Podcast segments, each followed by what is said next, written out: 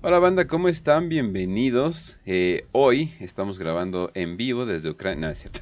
no, no voy a hacer el chiste. Pero sí, banda, eh, hoy en, el mundo real estamos viviendo un asedio que se está alargando más de lo que debería. Se supone que Rusia iba en alrededor de tomar eh, la capital en alrededor de 92 horas pero al parecer se está tardando. Y pues son de esas cosas, ¿no? Que comienzan como algo pequeño y de repente se van transformando algo más grande y más grande y más grande. Y pues así fue más o menos el asedio de Brax, uno de los asedios que comenzó como una herejía común y corriente y pues, técnicamente continúa hasta la fecha. Hubo obviamente una guerra activa de 17 años, pero técnicamente todavía sigue la guerra, ¿no? Como dicen, la ausencia de paz no significa, decir, la ausencia de guerra no significa paz, eh, pero sí. Entonces, ok, ok. Entonces vamos a empezar. Nada más me saltó aquí algo, esperen. Ahí está. Ya deberían de escucharnos eh, bastante bien. Y, pues, antes de empezar, Facio, ¿cómo estás? Muy bien, Kench. Qué casualidad nos da la vida que justo cuando vamos a hacer el episodio de a la ciudad de Brax, de hecho lo decidimos desde el lunes pasado, una vez que habíamos acabado el episodio este de los Condes Vampiro, justo el, el, desmadre empieza el jueves, que si no mal recuerdo, el viernes, y se torna un asedio, ¿no? Con lo que estamos viendo en Brax, entonces, qué casualidad que justo hoy vamos a hablar de la serie de Brax, que tiene muchas analogías, ¿sí? incluso con el conflicto actual. Vamos a hablar mucho del conflicto actual, tampoco queremos dar opiniones porque no es el chiste del programa y también eso genera pinche polémica y lo que menos es que se anden peleando en los comentarios. Pero, vaya que hay cosas que dices, ay cabrón, o sea, obviamente Warhammer es el más grande reflejo de la historia humana. Y qué cagado que justo cuando estamos en este programa suceda lo que sucede en el mundo. Pero bueno, hoy vamos a hablar del asedio de Brax, esa campaña que duró 17 años, tenía planeado durar 12, pero se alargó 5 que ya es mucho para estándares imperiales, que pues vimos la muerte aproximadamente de 14 millones de guardias imperiales, que obviamente vamos con ese punto de siempre que vean cifras de muertos, de gente, de números en Warhammer, súmanle, súmanle otro cero o otros dos ceros si quieren, depende de su gusto. Eh, mientras que las fuerzas enemigas traidoras, 8 millones aproximadamente. De hecho, si lo vemos es muy poco, o sea, ni en la Segunda Guerra Mundial murieron tan pocos, ¿no? O sea, murieron más de 60 millones de personas. Y en el asedio de Brax me dices que solo murieron aproximadamente este, 22 millones de personas, bueno, contando a los demás Space Marines y lo que quieras. Entonces, no, se me hace como medio, medio bien, pero bueno, si quieren súmanle un cero y así queda como 140 millones y 80 millones del otro, entonces ya es un mejor numerito. ya es más grande que cualquiera de la guerra, de cualquier guerra humana de la historia. de hecho. Y también nos acompaña eh, Raz. Hola Ken, hola Facio, hola queridos camaradas de la audiencia. Espero que estén bien, espero que disfruten este bonito programa de asedios, de trincheras, quizá eh, salir caminando de la trinchera y acercarse lentamente hacia el enemigo para que te pueda matar pero morirás por el emperador, así que no hay ningún problema. O puedes ser un legionario alfa y no sabemos qué vas a hacer. Bienvenidos a la sede de Brax. Así es, así es. Pero bueno, entonces, eh, ¿cómo podríamos empezar eh, todo este desmadre? Digo, eh, solamente para que les den una idea, otros creadores de contenido eh, han, alargado bastante. Hoy se los vamos a tratar de resumir en un, en un episodio. Eh, ustedes pueden buscar eh, ARC, que es uno de los de creadores de contenido más, más grandes. Siege of Brax, obviamente estaría en inglés. Hizo 43 videos en promedio de, de 40 minutos. 43 videos de 40 minutos sobre la sello de Brax. Dos días de contenido. Literalmente. Verga, no. Sí, no mames. Se mamó, la verdad, pero bueno, pues a lo mejor Ark no tiene, tiene mucho tiempo libre, entonces, pues bien por él, pero nosotros, yo creo que en nuestro estándar de hacer programas de aproximadamente tres horas y cacho, podemos hacer prácticamente todo el asedio. Vaya que es un asedio muy interesante con muchos detalles. Vale la pena que también, si quieren saberlo con más detalles, vayan a las, si saben inglés, al material original, ¿no? Que son estos números de Imperial Armor o de armadura imperial, que era una serie de, de rulebooks que hablaban de esta campaña de Brax, prácticamente que pues en realidad era para, para, para este, ¿cómo se llama? Para hacer, para promocionar miniaturas prácticamente, o sea, imagínense, de, de promocionar miniaturas, de dar este trasfondo, que era pues este parte de, de Imperial Armor, pues estos libros eran prácticamente una forma de promocionar miniaturas de Forge World. Recordemos las miniaturas de Forge World pues están aparte de las de Game Workshop, aunque Forge World es subsidiaria de Game Workshop. Pero pues hicieron estos libros de Armadura Imperial donde se habló del asedio de Brax. De hecho, no tiene una novela así como tal asedio de Brax, sino más bien que en todos estos libros de, de trasfondo, de reglas, se nos da el, el ¿no? Así todo el, todo el contenido. También hay otros canales, ¿no? Como La Voz de Horus, que si nos escuchan, les enviamos un saludo. Pues ellos tienen tres, es en, tres episodios, si no mal me parece, de, de esta serie de Brax. Eh, creo que lo dividieron más o menos en como está en la wikia, tanto en inglés como en español, que son estas tres como episodios o tres pedazos de la historia o tres fases de la guerra en la que podemos dividir Brax. Pero bueno, nosotros vamos a tratarlo de hacerlo en este episodio. Bueno, ¿cómo podemos empezar? Pues todo tiene una historia, todo tiene un lugar, todo tiene un comienzo, ¿no? Eh, nuestra historia la podemos remontar al 1941, esto es en el 1941, en los años anteriores al año 813 del 1941, que es el año pues, donde últimamente empieza la guerra y termina siendo este desmadre que es el asedio de Brax, que va a durar 17 años, del 813 al 830 del 1941. Lo curioso de esto es que, pues, Facio. el personaje principal. Facio, eso de 17 años no puede ser. Yo estoy leyendo argumentos del Imperio donde dice que lo pueden tomar en 5 años.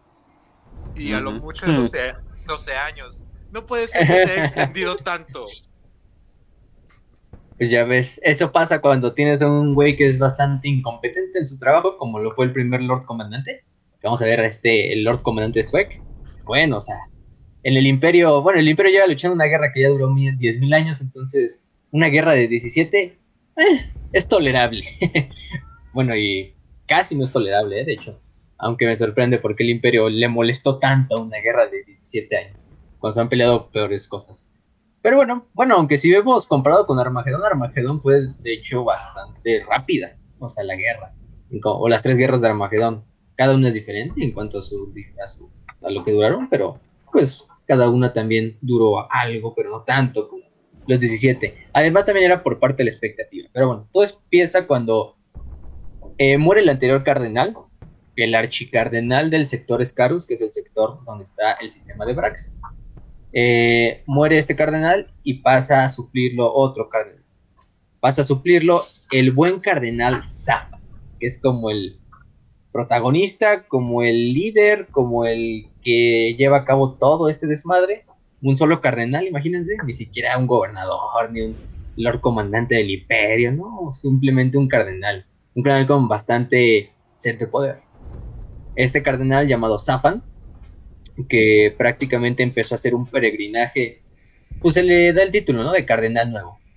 Él tiene esta idea de, pues, hacer como un peregrinaje a lo largo de todos los mundos que conforman el sector Escarus para ir atrayendo fieles y viendo cuáles son las problemáticas religiosas y de fe de esta región del imperio. Y pues por ahí se va y por ahí se va topando con gente que pues no vale la pena. El anterior cardenal se llamaba Borja, bien curioso nombre. em, y Zafan lo suple.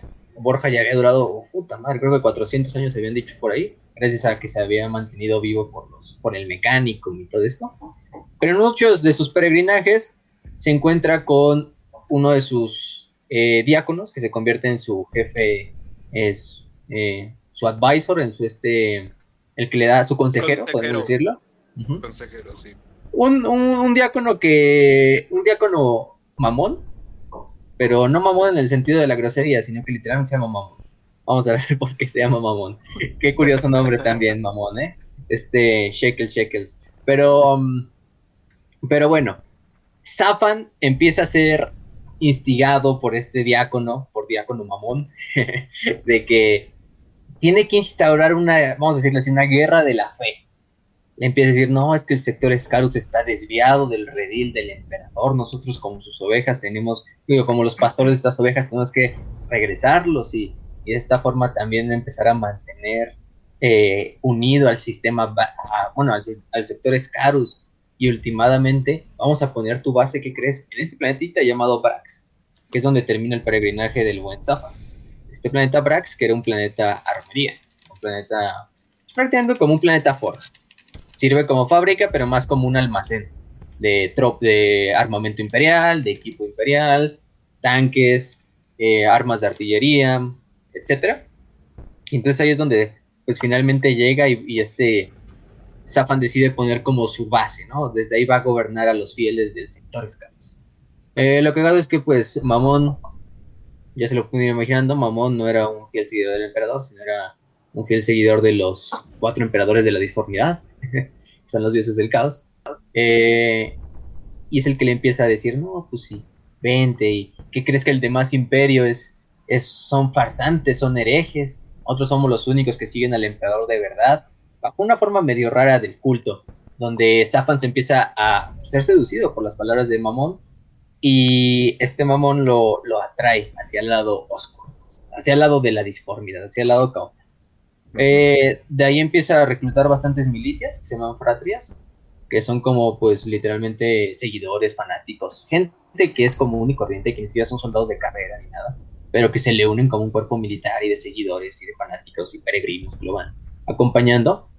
Y cuando llega Brax, pues básicamente empieza a hablarle a toda la gente del planeta y atraerlas hacia, su lugar. Atrae también tanto a los líderes de las fuerzas de defensa planetaria, como los de las armerías y las fábricas, como algunos del departamento, digo, del administratum, les empieza a traer hasta que finalmente empieza a generar lo que es este culto principal de, de, de, Brax. Eh, este culto obviamente se va a hacer totalmente cambiado en, en 180 grados cuando Mamón también le empieza a implementar sus propias cosas. Estos, este culto se empieza a llamar los discípulos de Zafan. Ellos consideran que prácticamente toda la galaxia son herejes a excepción de los que siguen a Zafan. Que Zafan es un reducto o un hombre inspirado por el mismísimo emperador y que él es la palabra, ¿no? Un nuevo profeta. Y pues lo empiezan a seguir, aprovechando también de, de Brax, que era un planeta que, que tenía un culto a uno de los santos, a un santo llamado San Leonis, el ciego. Pues también Zafan y Mamón se empiezan a aprovechar de este culto.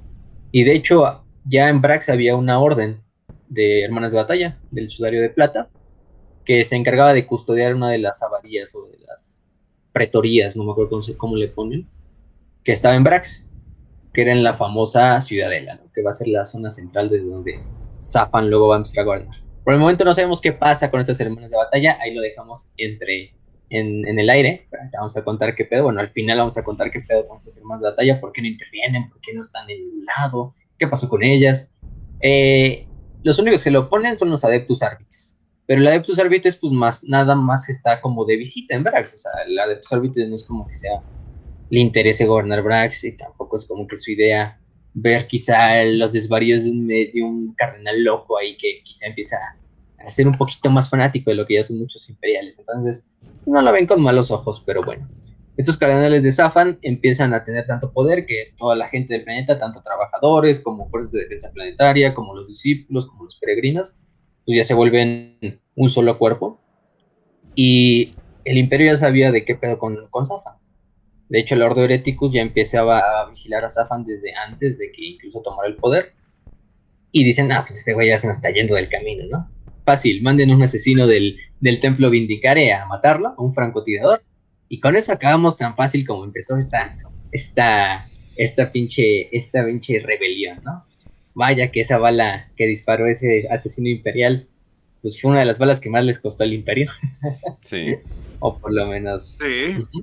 Un intento, un Franz Ferdinand, más o menos, por ahí, por ahí va. Sí. Nada más, nada más Aunque Franz Ferdinand todavía. sí le dieron. ¿Sí? Aunque, él sí le...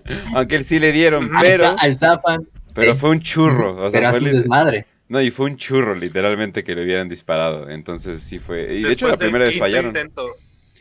Fueron eh, cinco intentos. Es como si todas las estrellas se hubieran contado. sí. bueno, me voy a ir por un sándwich y se lo encuentra el cabrón. Se encuentra y se encuentra un yugoslavo ahí, vale Pero, este, pero bueno, en este caso el asesino Vindicare dispara en una de estas, después de esperar días y días viendo la posición perfecta para asesinar a Zafan, dispara contra Zafan. El disparo tiene éxito en herir a Zafan, pero no matarlo porque la mayor parte del impacto del golpe de la bala lo alcanza a detener lo que es el campo, eh, pues el campo de protección que desprende el Crossium. Recordemos que hay estos como rosarios, o bueno, más bien son rosarios, que es literalmente un rosario como los cristianos, pero que aparte de que sirve como un artefacto religioso, tiene como un mini generador de campo de un escudo.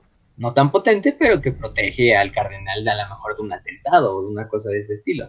Me sorprende que una bala de, de los Vindicares no haya podido atravesar ese escudo, pero bueno, supongo que Zafan tenía protección ahí medio impía por detrás.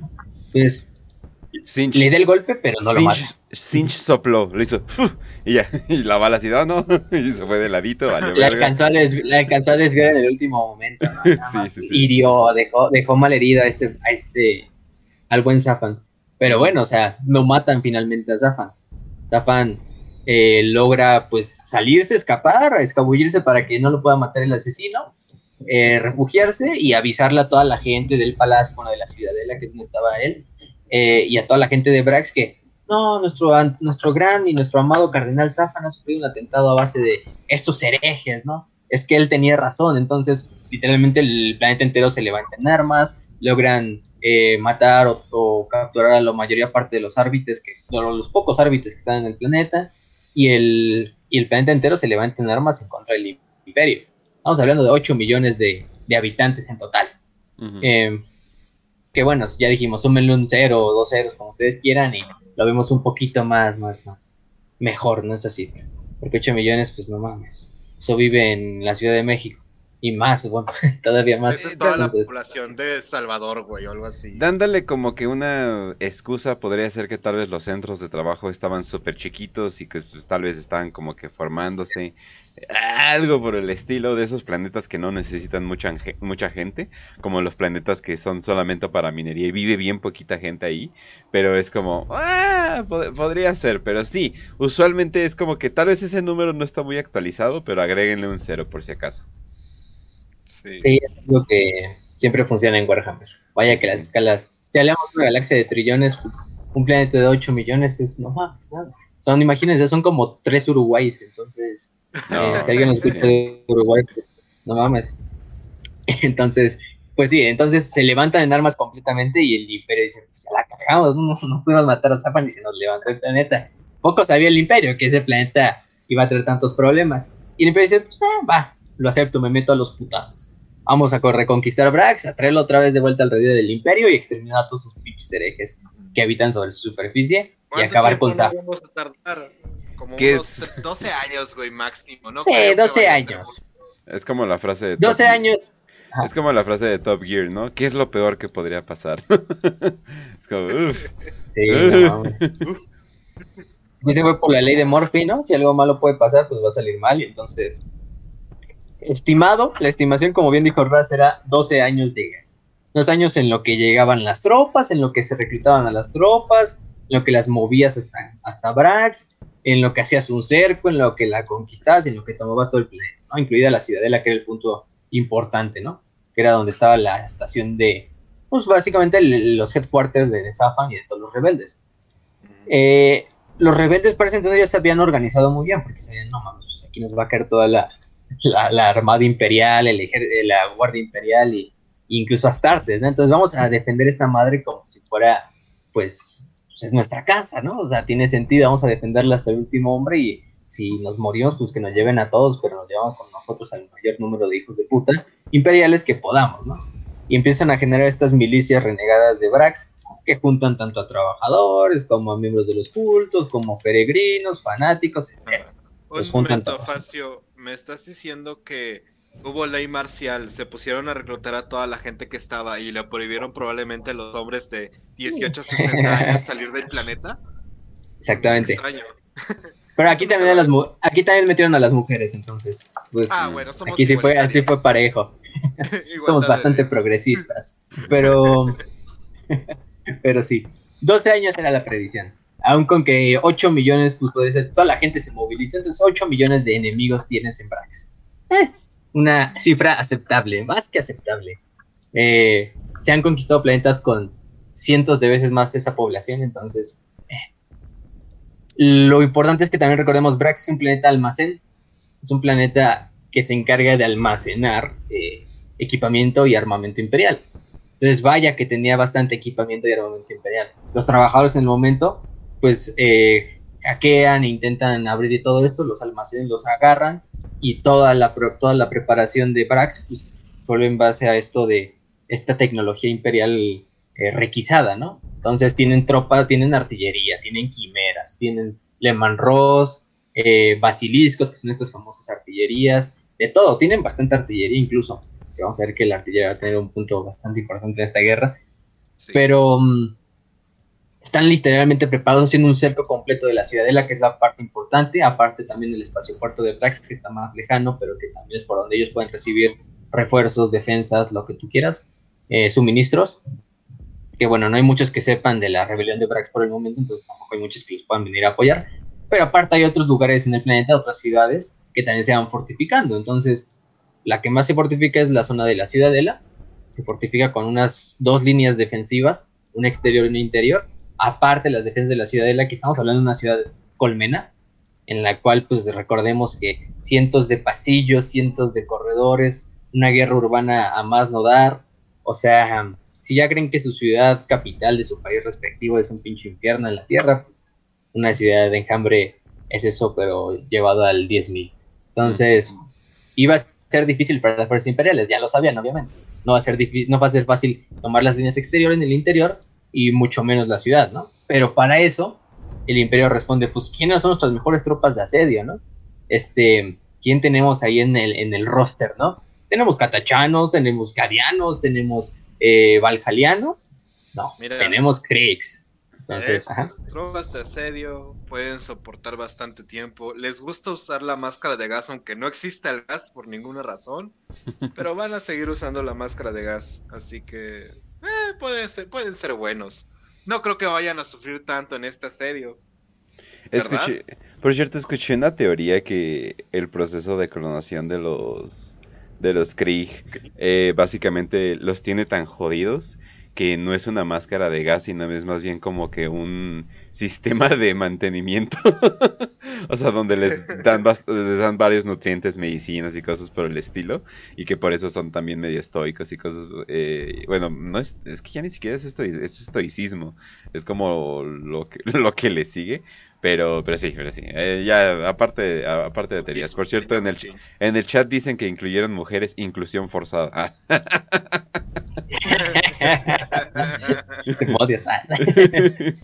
vaya, vaya que los Kriegs, los son basados porque no pueden meter mujeres en su ejército porque ya saben lo que les pasa a las mujeres en Krieg, Entonces, Exactamente. De eso, no hablamos. Skavens, ¿no? Pero bueno. Em, entonces, pues tenemos que el imperio va a responder con pues, sus mejores tropas o de sus, por lo menos, el, ya dijimos que es por lo menos uno de los tres mejores regimientos del imperio. En mi opinión, y yo creo que en la de muchos otros, ¿no? Que es Kata, Chancadia y Krieg. Yo creo que son las tres mejores, o como la, la triada. Bueno, Cadia ya no existe, entonces ahí si quieren metan otra. Pero bueno, todavía Cadianos. Pero bueno, también del lado herejes se empiezan a juntar bastantes otros herejes que vienen de otros planetas y encuentran en Frax como un lugar donde pues meterse a los putazos, ¿no? Simplemente hay que encontrar una excusa. Tenemos a las fuerzas de defensa planetaria traidores, ¿no? Tenemos a las milicias que acompañaban a Sa, de Mamón, los cultistas que obviamente reclutan a Mamón de otros lados. Si sabemos que Mamón ya era un cultista del caos, de algún lado debió traer más gente. Eh, ogretes, em, peregrinos, veteranos de guerra de la Guardia Imperial, también que propiamente ya vivían en, en Brax, o que pues fueron atraídos como mercenarios y que pues empezaron a sacar. También este Zafan ordena liberar a todos los eh, a todos los reclusos, qué cagado también con lo que está pasando ahorita, y darles un arma eh, para que luchen del lado braxiano, tanto a locos como a psicópatas, como a asesinos, criminales menores y también... ¿Qué es lo peor que puede pasar? Darle a la población general armas. Digo, eso nunca ha pasado, ¿verdad? Nah. Muy bien. Pero bueno, también psíquicos se liberan, ¿eh? Entonces, ahí tengan otro punto para, para hablar. Entonces el imperio dice, pues vamos a mandar a nuestro mejor ejército de asedio, que es el 88avo ejército de asedio de Krieg. Estamos hablando de ejército, entonces un ejército ocupa bastantes regimientos. ¿eh? Em, al final de la guerra vamos a ver que prácticamente estamos hablando de que participan en total, tengo el dato, 42 regimientos de Krieg. No, 34 regimientos de Krieg. Bueno, más refuerzos que van llegando después, pero originalmente 34. Entonces, el ejército ocupa bastantes regimientos. Estamos hablando de, pues no nos dicen una cifra inicial de, guerreros, pero imagínense, pues prácticamente estamos hablando por lo menos de unos cuantos 10 millones de soldados crilla. Eso en la primera oleada, porque luego van a llegar refuerzos hasta completar los 14 millones de, de crillanos que se vieron en toda la guerra. Eh, bueno, que perecen más los que todavía había. Entonces, imagínense, quizá las cifras de Krieg superaban los 20 millones o se acercaban los 20 millones. Entonces, es un número, sumen el otro cero y ya. Entonces, este 88 regimiento de asedio, digo, ejército de asedio, está totalmente conformado por tropas de asalto de Krieg, granaderos, eh, artillería pesada, morteros, medusas, estremecedores, eh, bombardas, que son estas como, pues prácticamente podemos decir, eh, pues sí, una bombarda son estos es un super mortero gigantesco que va montado muchas veces o tiene que ser arrastrado por tanques y sirve bastante como pues arma de destrucción masiva en este caso. Como si aventaras una Moab, una Moab, pero desde un pinche mortero, como bien lo sabe hacer Krieg, ¿no? Mm. Más obviamente blindados de los diferentes regimientos acorazados de Krieg, tanto Lehman Ross, eh, Baneblades, Gorgons, que son otros también, Quimeras, Sentinels, eh, de todo prácticamente había. Eh, fuerza aérea quizá no tanto porque la guerra no se esperaba lucharse en el aire, sino más bien lucharse en la tierra porque pues la fuerza aérea braxiana no era, inexistente, no tenían una fuerza aérea. Los braxianos entonces no habían pedo como de, ah, hay que tener la superioridad aérea. Aunque hubiera venido bien, ¿no? Unos pocos aeronaves para también bombardear lo que era. Además, Brax tenía buenas defensas planetarias y defensas antiaéreas, entonces tampoco era tan viable desembarcar eh, tropas aéreas, entonces ni siquiera desembarcar a las propias naves de la Armada Imperial. Pero bueno, salen de mm, salen de, de Krieg, este 88 regimiento, digo ejército, y se dirigen hacia Brax. Prácticamente llegan a Brax en el año 812, el 41, que es cuando finalmente llegan, y se empieza a hacer un despliegue completo. Obviamente Brax no tiene una defensa espacial, o sea, la armada la Armada Imperial, que son unas cuantas naves, eh, no son muchas, em, empiezan a desembarcar a lo que son la mayoría de los Kriegs. Eh, ni siquiera la flota, la flota de, de batalla Scarus había sido totalmente desplegada, para que se den una idea, simplemente era de que ah, manden unas cuantas naves nada más para que apoyen, porque esta pinche guerra va a acabar tan rápido como la empezamos, ¿no?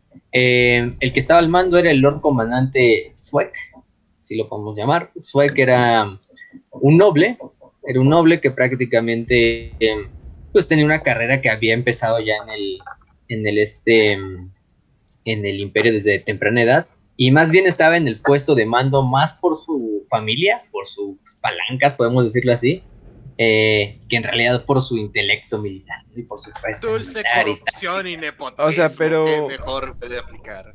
Hay veces. Pero tenía una idea, tenía una idea general. Hay veces donde eso funciona. O sea, hay, eh, en el universo de Warhammer. Hay veces donde eso funciona porque desde chiquitos eh, les enseñan qué pedo, o sea, como que quieren que sea un orgullo para la familia y es el trabajo de la familia, la guerra, y pues se, se arman, ¿no? O sea, incluso hay como gente que dicen... Ajá, exactamente. O, o sea, tu pedigrí importa, o sea, en, en, muchos de, en muchos de estos lugares, ¿no? O sea, no es, o sea, no es tan raro. Pero esta vez. Ah, ¿Me vas a decir que eso es una regla, Arquech? Pero. Híjole. Híjole. Sí, vaya. Es, que, bueno... O sea, y el güey no era un total idiota. O sea, el güey había ido a la academia. O sea, el güey tenía una educación militar. O sea, también para llegar a ese rango de Lord Comandante, pues ahí ha tenido que tener proezas en otros campos, pero pues nada como Brax. Entonces, sí, o sea fue más ahí el pedo de, este es mi hijo, ahí acéptamelo como departamento monitorum, como Lord Comandante, entonces.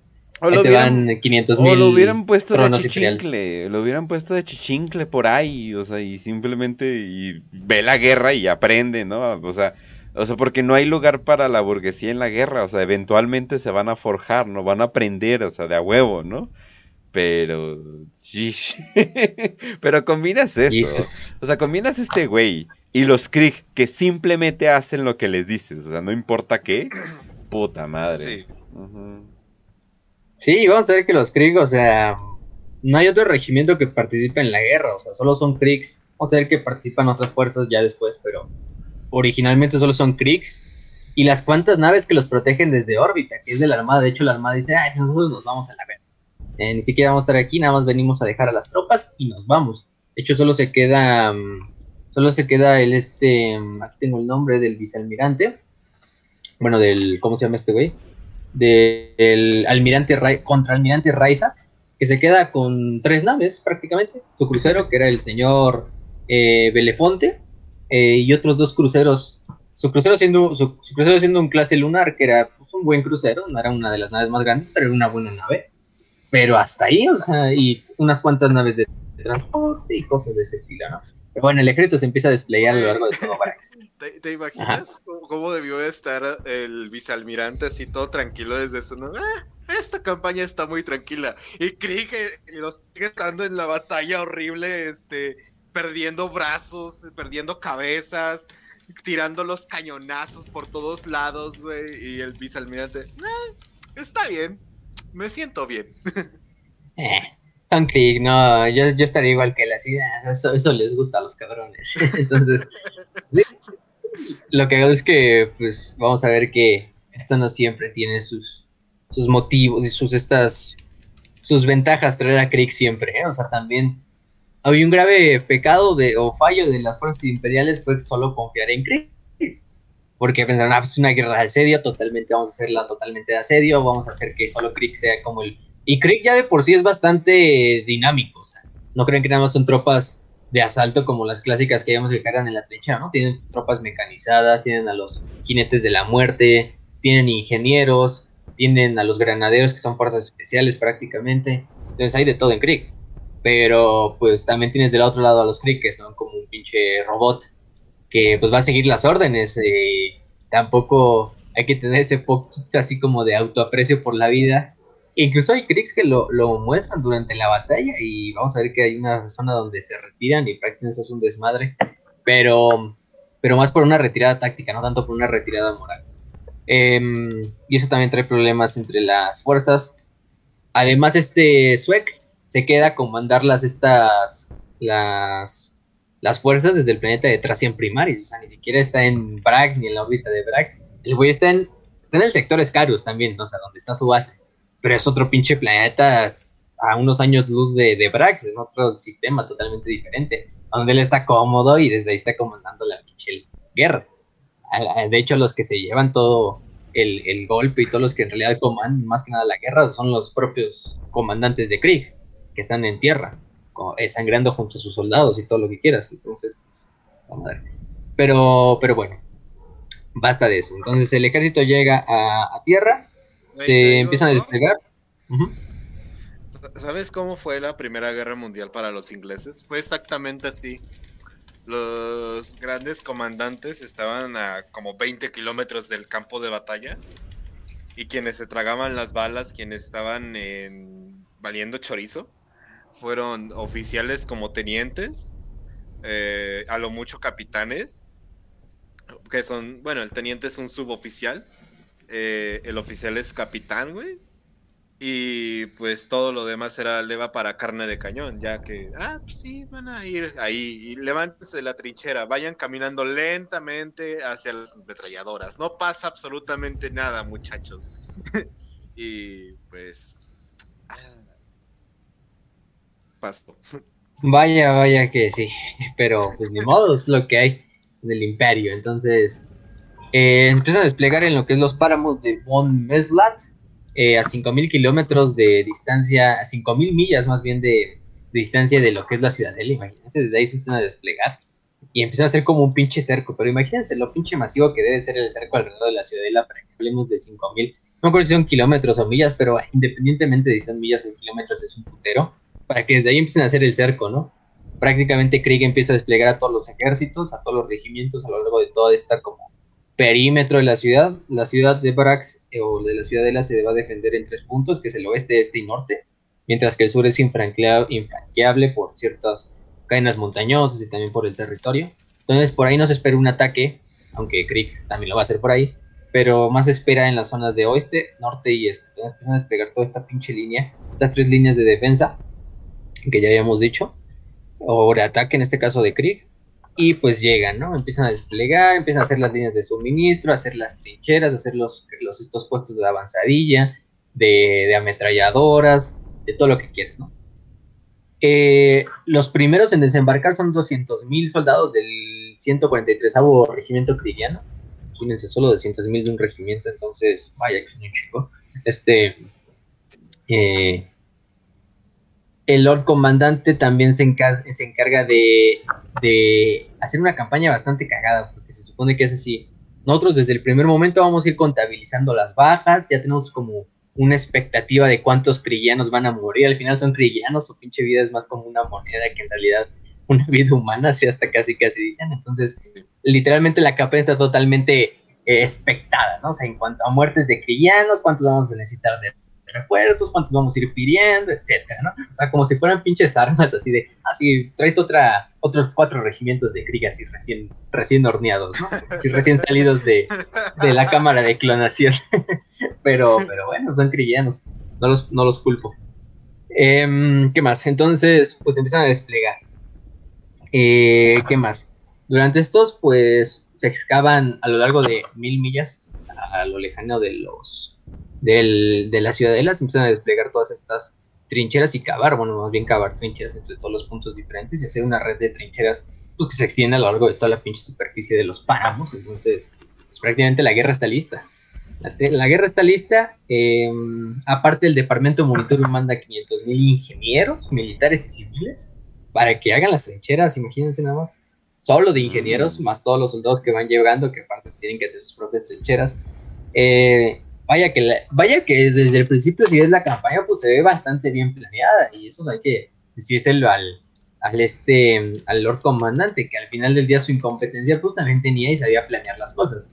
Simplemente es que ese estilo de guerra no iba a durar para, ese tipo de guerra. Entonces, y también no se esperaban, yo creo que el fanatismo de los braxianos y de cómo bien estaban defendiendo los braxianos. además, los braxianos conocían ya de por medio pues, todo el planeta como si fuera un de humano. Entonces, los cristianos, por más soldados de élite que puedan ser, pues simplemente no conocen el terreno, no conocen las zonas, no conocen los lugares, no conocen las zonas de, embotellamiento, donde se pueden hacer pollos de botella, de gargantas, de montañas, entonces es un putero, es un desmadre. Em, y muchos cristianos también hay que decirlo, los cristianos, y va a sonar medio raro, porque también medio con lo que dijimos en el capítulo de Krieg, no tampoco son las tropas más de élite Recordemos, muchos son clones. Muchos son simplemente jóvenes de 16 años que los envían, les dan un arma y les dan una máscara de gas y los envían. Es más su fanatismo que los hace ser tan buenos. Pero no es que sean por mucho los mejores Son los más fanáticos, sí. Pero, y eso es lo que les permite ser bastantes buenos en la guerra. Pero fuera de eso, pues las fuerzas de élite, de élite serían en realidad los, los granaderos de Krieg. Que esos sí son ya así de por sí los mejores Kriegs entre todos. Pero vaya, vaya que envían bastantes, vayan que, envían muchos. Entonces empieza a ser un ataque de dos frentes. Se planea el primer ataque, eh, aplicar presión en dos, en dos partes de la línea. el sur es infranqueable, ya dijimos. Y el primero y el 31 regimiento van a atacar la línea norte, mientras que el 12 y el 34 van a atacar desde el sur, mientras que otros regimientos van a atacar este y oeste. De hecho, se hace un ataque totalmente completo ya, más que, más que de dos frentes. Y finalmente, el 813 de 1941 es cuando se da el ataque inicial. Hay días, pero vaya que los días son medio, medio raros también de ver, porque luego te los reportan medio, medio raro. Fue, de hecho, podríamos decir que es el, la mañana del 897 del año 814 del 1941 eh, había una nomenclatura para ver las fechas imperiales, pero no me recuerdo bien. Simplemente me acuerdo del año. Es el año 800. no, perdón, 13, IG-13. Eh, en el día 166, la mañana de ese día es cuando se da el primer ataque. Eh, se hace el bombardeo inicial, literalmente todos los basiliscos, todas las piezas de artillería, bombardas, lo que tú quieras, empiezan a atacar Brax. Empiezan a detonar sobre, sobre la ciudadela, empiezan a aventar sus, sus ojivas, todo lo que sea, tanto lanzamisiles, artillería, eh, baterías de artillería, bombardas, morteros pesados, morteros ligeros, desde las trincheras empieza a bombardear Brax. Y vaya que tiene éxito, en el éxito de por lo menos mantener o se supone que es esta táctica de como aplanar o eh, destruir a las defensas más grandes del enemigo para que después hagas un asalto completo, ¿no? Y que estén suavizadas, por así decirlo, las defensas del enemigo y también en medio del desmadre en lo que se recuperan, en lo que regresan a sus posiciones, justo hacer el asalto y de esta forma tomar sus posiciones, ¿no? Pues es una táctica bastante común en la, guerra moderna. Entonces, ahora por lo en la guerra del siglo XX. Eh, empiezan a bombardear, de hecho hay un duelo de artillerías porque también los fracciones intentan responder, su artillería no llega muy lejos, de hecho no llega ni siquiera a las líneas de Krieg. Por suerte, solo hay un caso específico donde una de las artillerías de Brax logra dar en el objetivo, le da una, una munición de, la, de la 413 batería de Krieg y la explota, ¿no? Pero y mueren unos cuantos Kriegs, pero nada, o sea, simplemente es una batería destruida. Eh, eso ya, es prácticamente ese mismo día donde se hace el primer ataque, el 149 el regimiento de Krieg hace el primer asalto junto al onceavo en el sector 4639. Eh, mandan la primera oleada de 500.000 eh, soldados de Krieg a lo que es este sector. Mm, para decirle un sector, pues es una parte de la defensa exterior. Tenemos un mapa un poco bastante detallado, pero si tienen suerte, pues vayan poniendo la imaginación. Entonces, estos atacan lo que es este sector y prácticamente eh, hacen este asalto, ¿no? Mientras las fuerzas de Brax todavía están como sacudiendo el putazo, muchos sobreviven de Brax porque también tienen búnkeres preparados para cuando ellos sabían que los imperiales iban a bombardear primero y luego iban a atacar por la, por la tierra de nadie, o esta tierra que separa las trincheras con las líneas de defensa del otro. La segunda oleada es totalmente hecha de granaderos, aparte de regimientos de tanques, que es la tercera oleada. Entonces vemos que a lo largo de toda la No Man's Land van cientos de miles de soldados, tanto granaderos como fuerzas de asalto de Krieg, como jinetes de la muerte, como tanques. Entonces, puta, hay de todo. Eh, y empiezan a atacar coordinadamente lo que es la, las defensas. En ese momento es cuando también empiezan a atacar. Eh, y en realidad es más que atacar las defensas, es más ir como replegando la línea hacia enfrente irla replegando, irla replegando, tomar terreno, acercándote cada vez, haciendo más trincheras a medida que te acercas, para también custodiar a tus tropas siendo crit, eh, y para que el enemigo les vayas ganando terreno. Mientras lo sigues bombardeando con artillería, de hecho se bombardea por cuatro días completos, el, digo, por cinco días completos lo que es eh. Eh, se disparan cuatro millones de proyectiles. Em, y vaya, vaya que, vaya que hacen ese desmadre. Entonces, finalmente, el ataque ahora sí de asalto de tropas, porque dijimos que las tropas simplemente iban tomando puestos, pero no iban atacando directamente, sucede a lo que es un, a los, ya dijimos, a los cinco días, que es cuando prácticamente hacen el ataque inicial, bastante los regimientos, no vamos a decir números, pero son bastantes, em, más los 500.000 que habían de primera instancia, más todas las demás regimientos que fueron llegando y que se iban juntando a la, a la guerra, hacen el ataque inicial. Hacen este ataque de asalto donde las artillerías crigianas empiezan a dejar de disparar. Avanzan sobre el No Man's Land y de repente los, los dicen, ¿qué pedo, no? ¿Por qué todo está tan callado, no? Eh, se supone que, se supone que, o sea, al principio se lo toman como, ah, pues nosotros seguimos ganando y esos güeyes, pues dejamos mierda, hecha mierda a su artillería. Y es en ese momento en cual, a lo largo de toda la línea defensiva de Brax y la ciudadela, se levantan todas las artillerías braxianas y empiezan a disparar hacia lo que es la No Man's Land, dando esta como medio distracción así de, ah, sí, los, los desmadramos con la artillería, vayan avanzando, y es en ese momento en que empiezan a bombardear las artillerías de Brax, y vaya que es una puta masacre en esa No Man's Land. Vaya que cientos de miles de soldados cristianos mueren en los primeros minutos, en los primeros segundos del bombardeo. Em, literalmente tenemos, por ejemplo, el ejemplo de la 32 compañía de 600 hombres, que milagrosamente sobreviven solo 58, de la... De la y siendo una compañía, por eso es más que nada de 600, pero imagínense este, este paradigma de compañías totalmente aniquiladas o quizás solo con unos decenas de miembros restantes, de miles de miembros, se repite a lo largo de toda la línea de, de, de Krieg. Y puta madre, pues, pues este dura tres días el asalto. Y durante esos tres días, simplemente los cristianos no pueden tomar terreno. Porque los, los siguen bombardeando y bombardeando, aunque también Krieg esté bombardeando al mismo tiempo para darle apoyo a sus tropas. Pues los braccianos no se rinden y siguen bombardeando la No Man's Land. Nos dice que dos mil hombres al día perdían la vida, por lo menos de Krieg. Entonces, puta madre. Se, se va a, a la mierda. Los, los braxianos también intentan contraatacar, no tienen éxito, porque también la artillería cristiana pues los logra eh, repeler. Pero bueno, pues el primer, la primera ofensiva pues no se vio tan bien, ¿eh? O sea, no nos dicen exactamente cuántas eh, tropas se pierden, pero pues ustedes hagan las cuentas, ¿no? O sea, bastantes, de 500 mil fácilmente se pudo ir más de la mitad, tres cuartos de esos 500 mil en los primeros días. Hay un número muy bueno para este tipo de casos, un chingo. Sí. Un chingo. Sí, chingo mil. Mejor ponemos eso para irnos. Chingo mil. un chingo mil. Chingo, mil. Exactamente. Eh, pero sí, esas son las estas bajas o la primera fase del ataque. Eh, ¿Qué más? Mm, ¿Qué más? ¿Qué más? ¿Qué más? Ah, sí.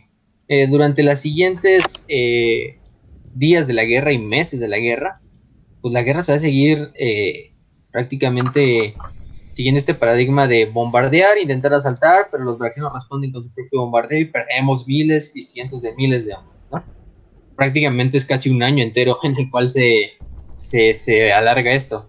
Fíjense, un año entero nada más de, pues de que ninguno logra, bueno, más bien el que tenía más que perder aquí era Krieg, porque es lo que los estaban atacando, ¿no?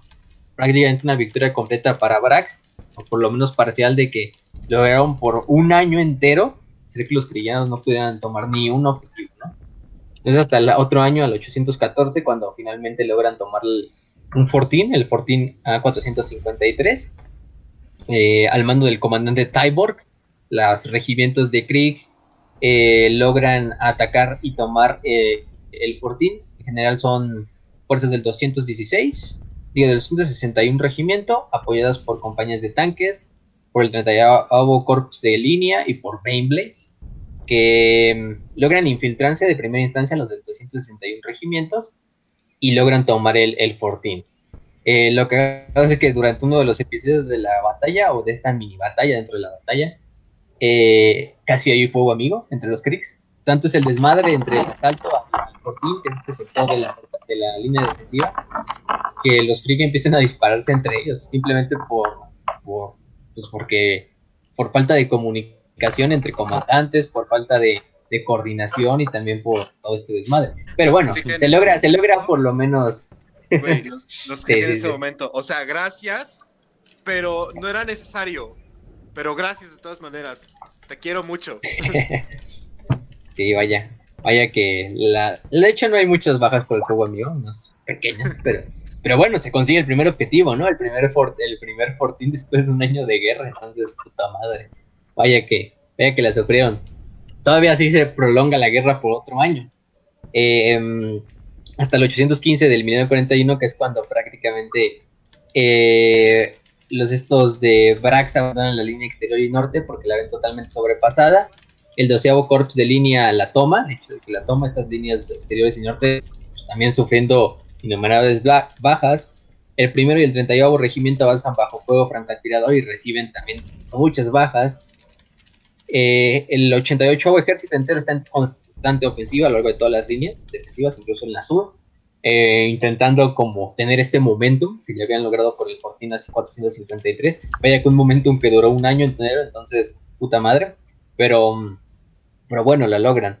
Lo cagado es que durante esta ofensiva se supone que las fuerzas de Griku pues como que relajan el desmadre, ¿no? Dicen, ah, pues vamos bien, entonces vamos a permanecer a hacer que los ataques ya no sean tan constantes, ¿no? Vamos a lograr como eh, custodiar lo que ya tenemos o lo que hemos ganado en estos años de guerra y, así, ¿no? Y de repente, durante una de las noches, eh, sin nada más, sin ningún aviso, sin nada más, todos los cristianos pensando que es un ejercicio de las fuerzas braxianas y que ellos simplemente, ah, pues con la artillería, no hay pedo, ¿no? Es un contraataque luego de todas las líneas de, de la defensa crillana y los, y los braxianos empiezan a salir de, las, de sus fortalezas, de sus búnkeres, hacen un contraataque a lo largo de toda la No Man's Land. Toman por completo de sorpresa a los, estos, a los Krieg, logran incluso casi exterminar al primer regimiento de Krieg entero. La, mm, eh, en el transcurso van capturando bastantes trincheras de los van capturando armas, van capturando búnkeres, fortificaciones y las van teniendo. Aparte también atacan con sus propios tanques, sus sus, sus, sus quimeras, sus, sus APCs y atacan esto, ¿no? el teniente coronel este Dinch, de lo que es el 19 regimiento, de se queda a luchar en su búnker, eh, a darle tiempo a los demás crillanos a que se, se, replieguen hacia lo que son las líneas más exteriores o hacia atrás, y él se queda en su búnker a luchar hasta que llega un tanque de Brax y con un lanzallamas quema todo el búnker y, pues ahí también muere el teniente coronel de, del 19 regimiento que también casi se ha aniquilado por completo. El primer regimiento y el séptimo eh, logran hacer un... El séptimo de tanques y el 19 de Riders de la Muerte logran hacer también un contraataque y logran medio apoyar a lo que es el a los sobrevivientes del 19 regimiento. 52 em, tanques del séptimo entran a contraatacar y logran parar finalmente lo que es el, ataque braxiano, ¿no?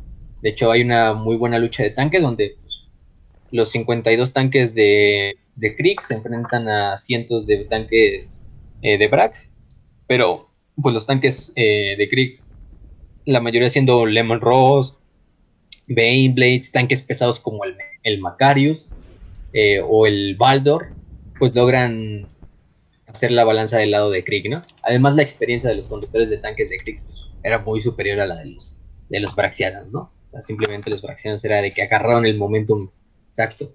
Pero bueno, o sea, durante ese ataque el 19 regimiento perdió 80.000 hombres, o sea, casi literalmente la totalidad del regimiento, unos sobrevivientes, su teniente coronel, a lo largo de toda la línea defensiva, pues, eh, de las trincheras de Krieg se repite el paradigma hasta que el ataque de Brax se logra repeler, ¿no? Pero puta madre, o sea, simplemente de un ataque en...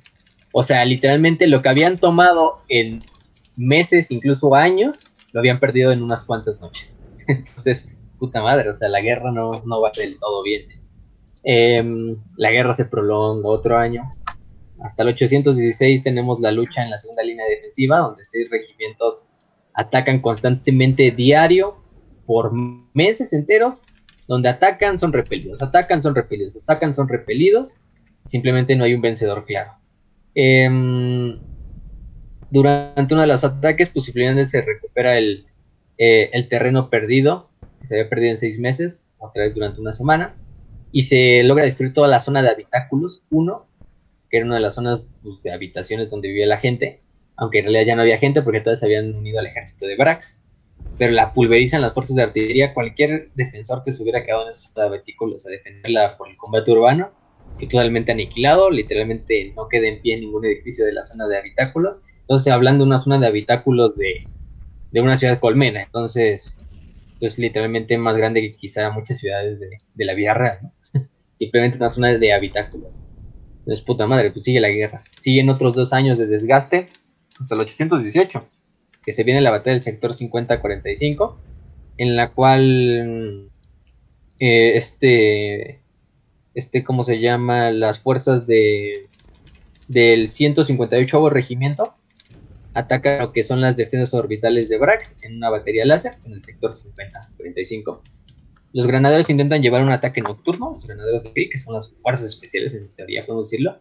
Durante la noche se escabullen por la eh, tierra de nadie empiezan a cortar lo que son los alambradas, se empiezan a encontrar por ahí algunas patrullas de Brax, que al principio de hecho hay algunos tiroteos entre patrullas de Brax y los propios eh, granaderos que se, quieren colar, pero los demás Braxianos piensan que simplemente es otro de esos muchos ataques o incursiones o de cuando se encuentran dos patrullas enemigas en la noche, ¿no? Entonces no le dan mucha importancia, pero finalmente logran escabullirse los Braxianos hacia la batería y no la toman. Lastimosamente no la toman y lo peor es que en ese momento ellos piden refuerzos. Y los Braxia y los crianos que se encuentran, o los regimientos de Gris que se encuentran en las trincheras, toman como señal de que ya tomaron la batería, la, batería láser. Entonces ellos piensan, no, pues estamos listos para atacar y darles el apoyo y quizá rescatarlos, ¿no? Obviamente el ataque de los granaderos había fallado y cuando los y cuando las fuerzas de Krieg o las tropas de asalto se dan cuenta de que había fallado el ataque, ya es demasiado tarde y las baterías láser empiezan a disparar sobre la No Man's Land pulverizando a miles y miles de, otros crillanos, ¿no? De hecho, a muchos de los granaderos los, los, los capturan, los, simplemente los matan, otros los torturan y, o los, y literalmente los cuelgan a lo largo de toda la batería de, de misiles o la batería láser braxiana, los cuelgan a los, a los granaderos de elite de Krieg. Hay como un recordatorio de ese ataque de, del sector 50-45. Em, pero bueno, vaya que, vaya que tuvimos bastantes, bastante desmadre, ¿no? Mucha muerte. ¿Qué otra cosa? mucha destrucción. sí, sí, sí. Mucha, mucha muerte. Eh, así literalmente fue así cuando los soldados así chechenos agarraban rusos ahí en la guerra de, Chechenia y se ponían a grabar un, así como las narcoejecuciones aquí en México. así con un clic.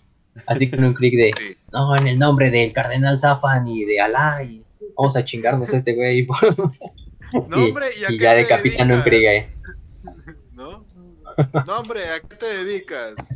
Soy gente del Lord Comandante, del Lord Comandante Shrek. Sí, y la verga, ¿no? Ya. Este, y, y los decapitan y los cuelgan, como pinche ah. puente, puente de México. Pero, pero bueno. la guerra sigue otros dos años después del sector 50-45. Hemos mencionado como las batallas más icónicas de estas primeras etapas esta primera etapa se llama Los Campos de la Muerte de, Brax. Vaya nombre, y vaya que sí, sí queda con el título. Pero bueno, justo, justo en el año 820 viene otro de los puntos que cambian la guerra para un ¿no? Eh, justo el 820 marca el día que se cumplen siete años ya de guerra. Vaya que, vaya que el imperio ya, de hecho, ya había desechado como la, el estimado de 12 años. Decían, no mames, esto ya siete años ya deberíamos estar casi tomando la ciudadela, ¿no? Quizá incluso acercándonos a la línea de interior, pero ni siquiera el exterior la hemos podido tomar. Pero bueno, durante estos siete años de guerra, los estos los braquianos logran mandar algunas señales, ¿no? Como de auxilio, como de, de rescate, como de ayuda, de refuerzos. Y quien la escucha no es más que nada una banda de guerra de la Legión Alfa, liderada por el hijo del caos Arcos, que justo llega al planeta. Lo que hago es que llega al planeta y desembarca en Brax sin una baja, ni nada. Llegan porque literalmente no son detectados y se hacen pasar por astartes leales, que vienen en ayuda a, las tropas crillanas. Ya sabemos que es la Legión Alfa y... Suena completamente como algo que haría. Ajá, sí. Sí, sí, sí.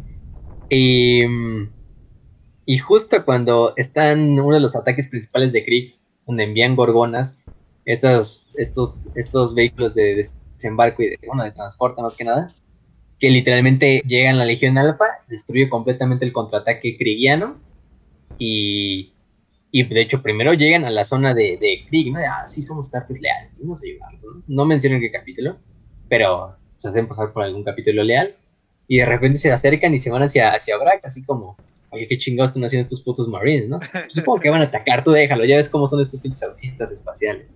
Y de repente, ya cuando se dan cuenta los crillanos, están siendo disparados por arriba por Volters, eh, comandados por este, por tropas en una armadura verde, azul, medio rara. Eh, y que dicen por el emperador y, la mamada, ¿no? Ah, cabrón. Pero bueno, logran acabar con esto y empiezan a enviar señales de ayuda a, la disformidad. Eh, ¿Qué más? Por ejemplo, aquí también se nos dice que pues si la Legión Alfa empieza a enviar estas señales de ayuda, o la ayuda a Zafan para este, seguir enviando señales como de refuerzo, vengan a Brax, ¿no? Aquí hay un buen desmadre. Y en el año 821 del 1941 es cuando finalmente em, llegan refuerzos, llegan refuerzos que había pedido el Lord Comandante para la batalla. Llega el 46 eh, Regimiento de Corps con otros tres regimientos de ayuda también justo aquí es cuando llega refuerzos, astartes, para ahora sí los leales, ¿no? Eh, vaya que tampoco puedo decir que sean bastante leales los que llegan de refuerzos, pero bueno, son ángeles oscuros. algo es algo, ¿no? este, llega justo un, una tropa de, bueno, más bien un contingente de 500 astartes de la antigua Primera Legión o del, del capítulo de los Ángeles Oscuros, comandados por nadie más y nada menos que su señor del capítulo, el buen Azrael, o la actual señor del capítulo, Azrael, de los Ángeles Oscuros. Llegan muy así, misteriosamente llegan, ah, pues sí, nosotros venimos aquí a ayudar a la gente, a los, a los soldados de Krieg, ¿no? A tomar pinche Brax. Em, solo que nosotros tenemos una misión. Nuestra misión es destruir el puerto espacial. Ese es el plan original. El, el puerto espacial es por donde siguen logrando tener como refuerzos los crillanos o por lo menos suministros con los demás planetas del sistema Brax. Que Brax Prime pues era el principal, los demás casi no sabían nada. Y empiezan a llegar. Llegan los ángeles oscuros. Y ya sabemos, los ángeles oscuros, pues, bueno, en realidad todos los astartes, pues no, no funcionan por la hegemonía militar de, de la Guardia Imperial. Entonces ellos les vale verga lo que quieran planear los Kree. Ellos planean su propio plan, que es atacar el espacio puerto para quitarle refuerzos y suministros a los Kree, a los Braxianos, pero también porque ellos tienen su propio plan de ¿qué pedo? ¿Qué hace la Legión Alfa aquí? ¿no? O sea, lo cagado es que le explican como que ellos están ahí porque ellos tienen reportes de que hay caídos o fallens dentro del desmadre, o por lo menos dentro de la Legión Alfa, y, en realidad su objetivo es ver y capturar al mayor número de legionarios alfa para llevárselos a la roca e interrogarlos a la verga, sí, acerca de los caídos y todo el desmadre, ¿no? Entonces, pues, pues ese es el plan original, la fachada es simplemente, ah, sí, vamos a destruir el puerto espacial. Vaya que se comprometen a destruir el puerto espacial, ¿eh? Tampoco hay que quitarles mérito, porque sí lo hacen. De hecho, atacan el puerto espacial, eh, ya prácticamente en la parte del espacio puerto, en lo que son las planicies de Cerna, hacen un ataque quirúrgico. Eh, Arrael comanda a muchos miembros de la de, la esta de la Guardia de la Muerte, de la, del ala de la muerte de la Deadwing. También están otros miembros de la de las estas fue el otro nombre del ala, del ala, pues, asalto, la que trae motos, todo este desmadre. Ala del cuervo, um, Ah, sí, la Ravenwing, la del ala de cuervo. Y empiezan a, a lo largo de las planicies de Cerna a hacer esta ataque quirúrgico y totalmente relámpago contra las fuerzas del espacio puerto. La tercera, la tercera compañía, eh, o la tercera compañía tiene bastante éxito en destruir lo que son las calzadas que llegan hacia el espacio puerto, destruir cientos y miles de suministros, destruir depósitos de munición, eh, destruir hangares, destruir lo que sea en el nombre del emperador. Y vaya que tienen bastante éxito, ¿no? Mientras tanto, este este Azrael lidera personalmente el espacio, eh, el ataque hacia el espacio puerto, ¿no? Devastan completamente la zona. Aparte va acompañado de un capellán interrogador eh, llamado Belfegor, que se encarga pues, de liderar a la sexta compañía y también viene encargado de capturar a los líderes de los Legión Alfa, en especial al Señor de la Guerra. Que por cierto, este, ojalá sí, ojalá sí lleguen a hacer algún, algún tipo de novelas eh, porque me interesó mucho. Ese inquisidor me, me, interesó mucho. Entonces fue así de, mmm, estaría chido como que alguna novela donde lo escuchemos más, donde lo veamos más, no sé. O sea, como que sí quiero saber más de ese cabrón. Era, era un güey muy interesante. Bueno, en mi opinión, pues. Ajá. Pero bueno, en este caso, eh, así Belfegor pero bueno, más bien Belfegor es interrogador capellán, ¿no? El, el es este Héctor. El Héctor Rex, ¿no? Que es el que llega hasta después. Pero, pero bueno. Belfegor lidera la sexta compañía. Eh, durante el combate urbano son emboscados completamente por la Legión Alfa. Porque básicamente los, los ángeles eh, oscuros hacen un pinche ataque tan bueno que literalmente sus bajas, que en realidad no son bajas, simplemente son tres astartes que son heridos pero no de gravedad, y que los apotecarios dicen que pueden regresar al, combate durante el ataque a las calzadas. Y devastan completamente a los rebeldes, ¿ah? Güey, te lo, te lo imaginas, o sea, ah, sí, güey, nada más perdiste el brazo, puedes seguir peleando. Y como son las tartes, sí, tienes razón, apotecario. Y ahora vas a agarrar un voltero, una espada y se va corriendo a la, batalla. Eh, nada más es un brazo, es una mamada. Güey, tienes otro brazo, cabrón. sí, sí, sí. Pero, y entonces empiezan a hacer este ataque hacia lo que son los pocos sobrevivientes de los baraxianos que quedan en el espacio porta. Pero esto es una trampa por parte de la Legión Alfa, para hacer que los astartes se dividan cazando estos pequeños bolsillos de resistencia para dividirlos y atacarlos. De hecho, durante el ataque le se pierden 45 astartes en lo que es el combate urbano. Y no tienen refuerzos ni reabastecimiento ni, refuerzo cerca. Entonces, muchos son asesinados por ahí. Pero bueno, el, objetivo general es capturar a los astartes traidores, ¿no? El asalto se alarga hasta un octavo día. Incluso imagínense, ocho días se tardaron los pinches astartes para tomar el espacio puerto. Pero porque había otros astartes de por medio, entonces vaya que la, la esta se, se logra alargar. Eh, Arcos y Israel finalmente se enfrentan en lo que es a las puertas o las, a las faldas del espacio puerto. Y Arcos sobrepasa a Israel. Me sorprende porque Israel yo creo que era uno de los mejores duelistas de todo el pinche imperio. Eh, muchas veces no lo pintan así, ¿no? Hasta le puso combate ahí a. Fuerte. Quizá era un Israel más joven, entonces. Pero Israel es muy fuerte, o sea, hasta el mismo Karn se agarró putos con Karn y, y ahí anduvo y le dio pelea. Eh, finalmente se replegaron y ya, pero Arcos vence a Rael, no lo mata, bueno, está a punto de matarlo, es cuando llega Belfegor con, con la Deathwing. Eh, logran eh, salvar a este a Rael y Arco simplemente escapa, ¿no? Junto a otros startups de la liga. Al final, pues el espacio puerto se le pone en carga de detonaciones a mando de los ángeles oscuros y lo destruyen, lo destruyen por completo. Eran 200 astartes en total en toda la campaña toda la batalla por el espacio puerto. Vaya que es bastantitos, imagínense, un quinto de un capítulo. Los Ángeles Oscuros se supone que es un capítulo que sigue la del Codex Astartes, o sea, debería tener mil, aunque también lo dudo bastante. Pero bueno, imagínense un quinto del, capítulo ahí. Aunque pues al final eh, es aceptable en teoría.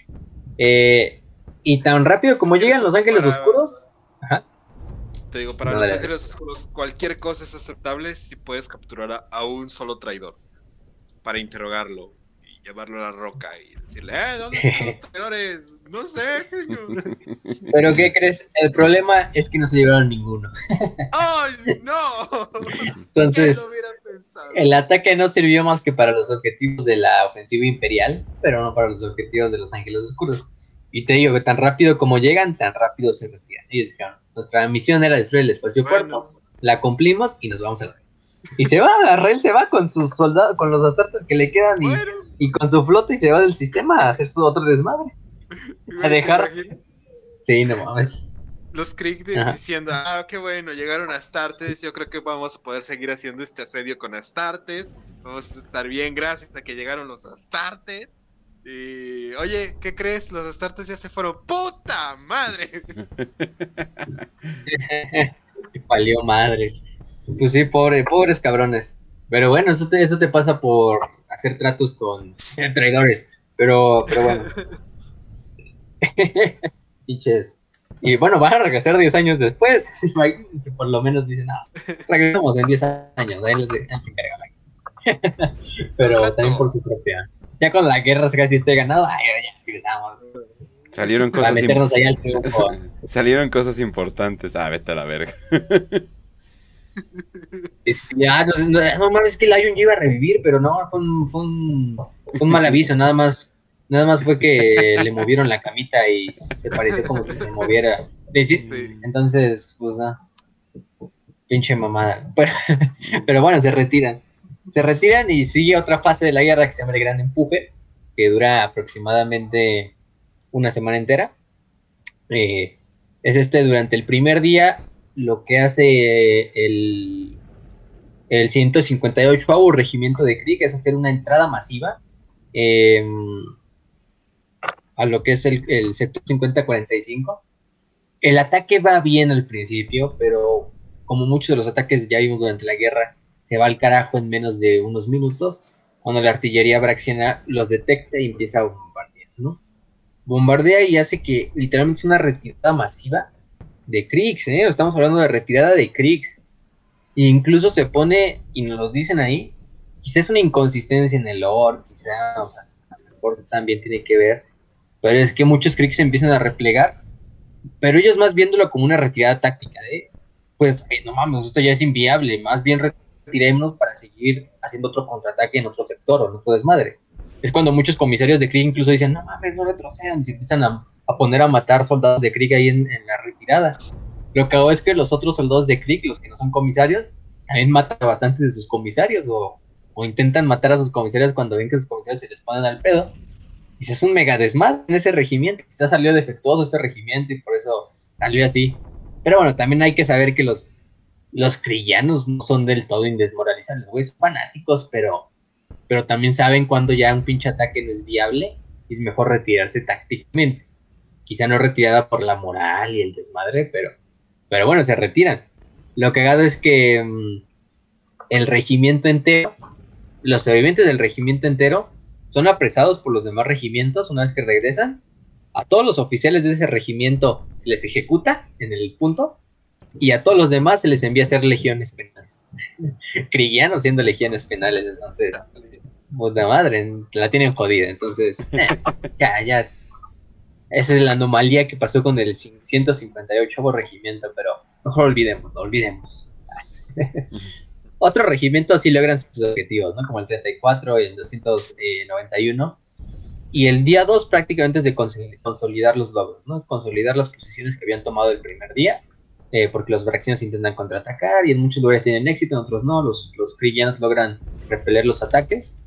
En el tercer día se ataca el sector 51-41 y el sector 52-41 al mando de los, del Ciabo de Krieg, acompañado de tanques Gorgon. Hay un contraataque braxiano y finalmente el tercer regimiento llega a apoyar y junto a ellos toman esos dos sectores más otro sector 62-48. El día 4 se prolonga otra vez la guerra, se prolonga tres días, de hecho este día 4, 5, 6 y 7 es, y los podemos tomar juntos.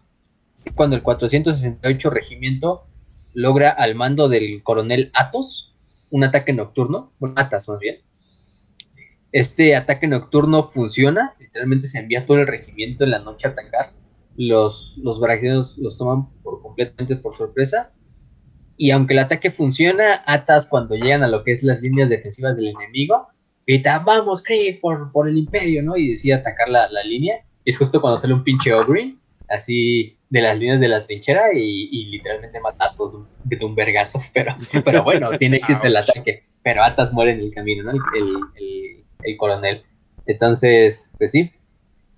Lo que hago es que pues se toma toda la línea defensiva, digamos, este ataque que se hace ahí bajo el sacrificio del comandante Atas del 468 abre como una brecha. Entonces es una reacción en cadena en la cual empieza a caer un chingo de sectores, porque es esta brecha donde empiezan a entrar este regimiento y muchos otros, tanto mecanizados como, como la artillería también empieza a atacar.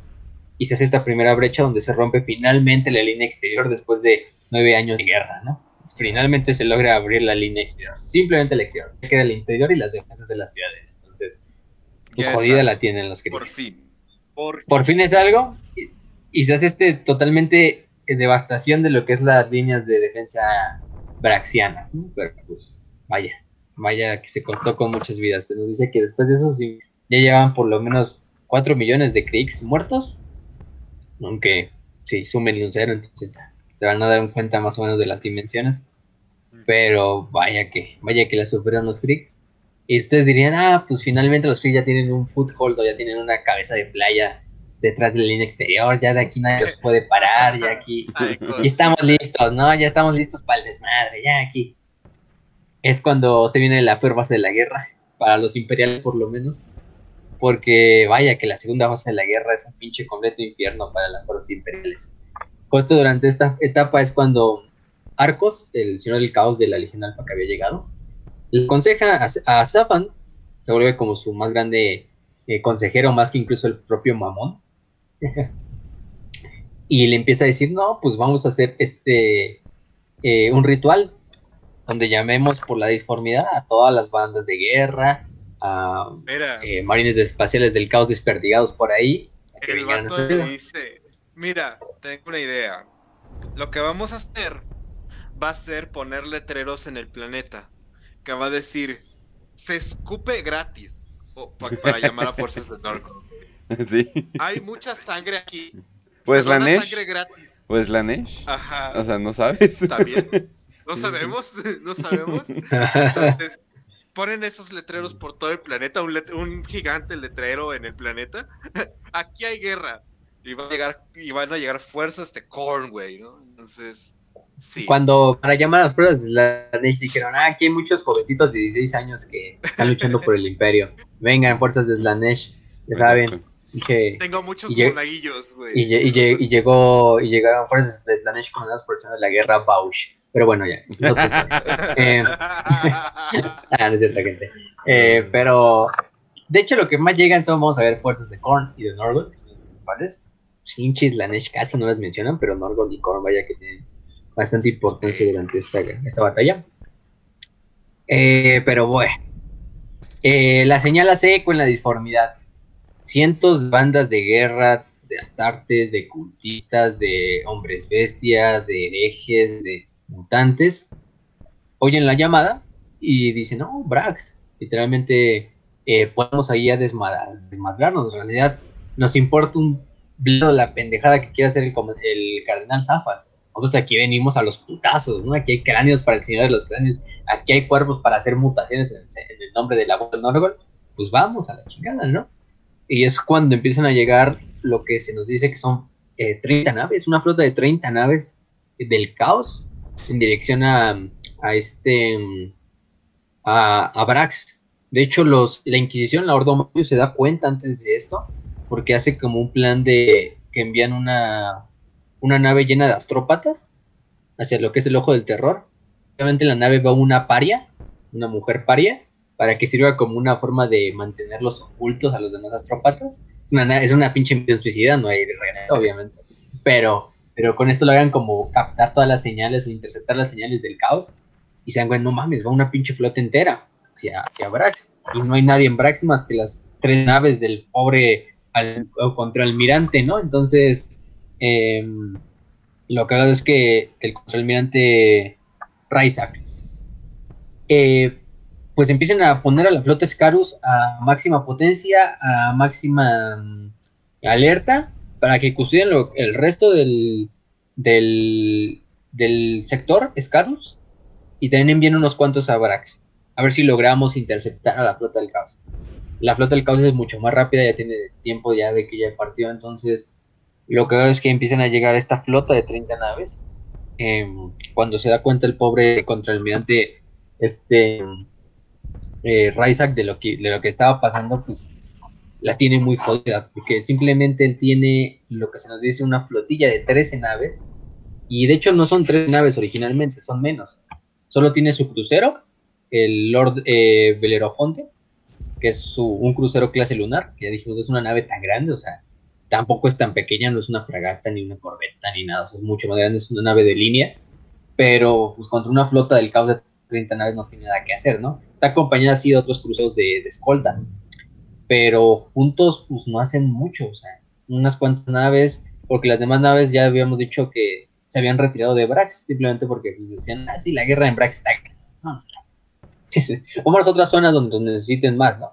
Entonces, pues es lo cagado, que la flota Scarlet deja a, al, al contraalmirante medio solo, de hecho, la flota Scarus tiene una nave clase emperador ahí lista, que es la Constantin Baldor, vaya, vaya el nombre, Bueno, Este, la Constantin Baldor, ajá. que simplemente se queda a custodiar lo que es el resto del sector Scarus, pero no acude hacia, la, hacia lo que es la batalla de Brax. Les hubiera venido muy bien. Pero simplemente se envió un pequeño eh, contingente que todavía no va a llegar a tiempo, ¿no? cuando ya se desate la batalla entre la flota.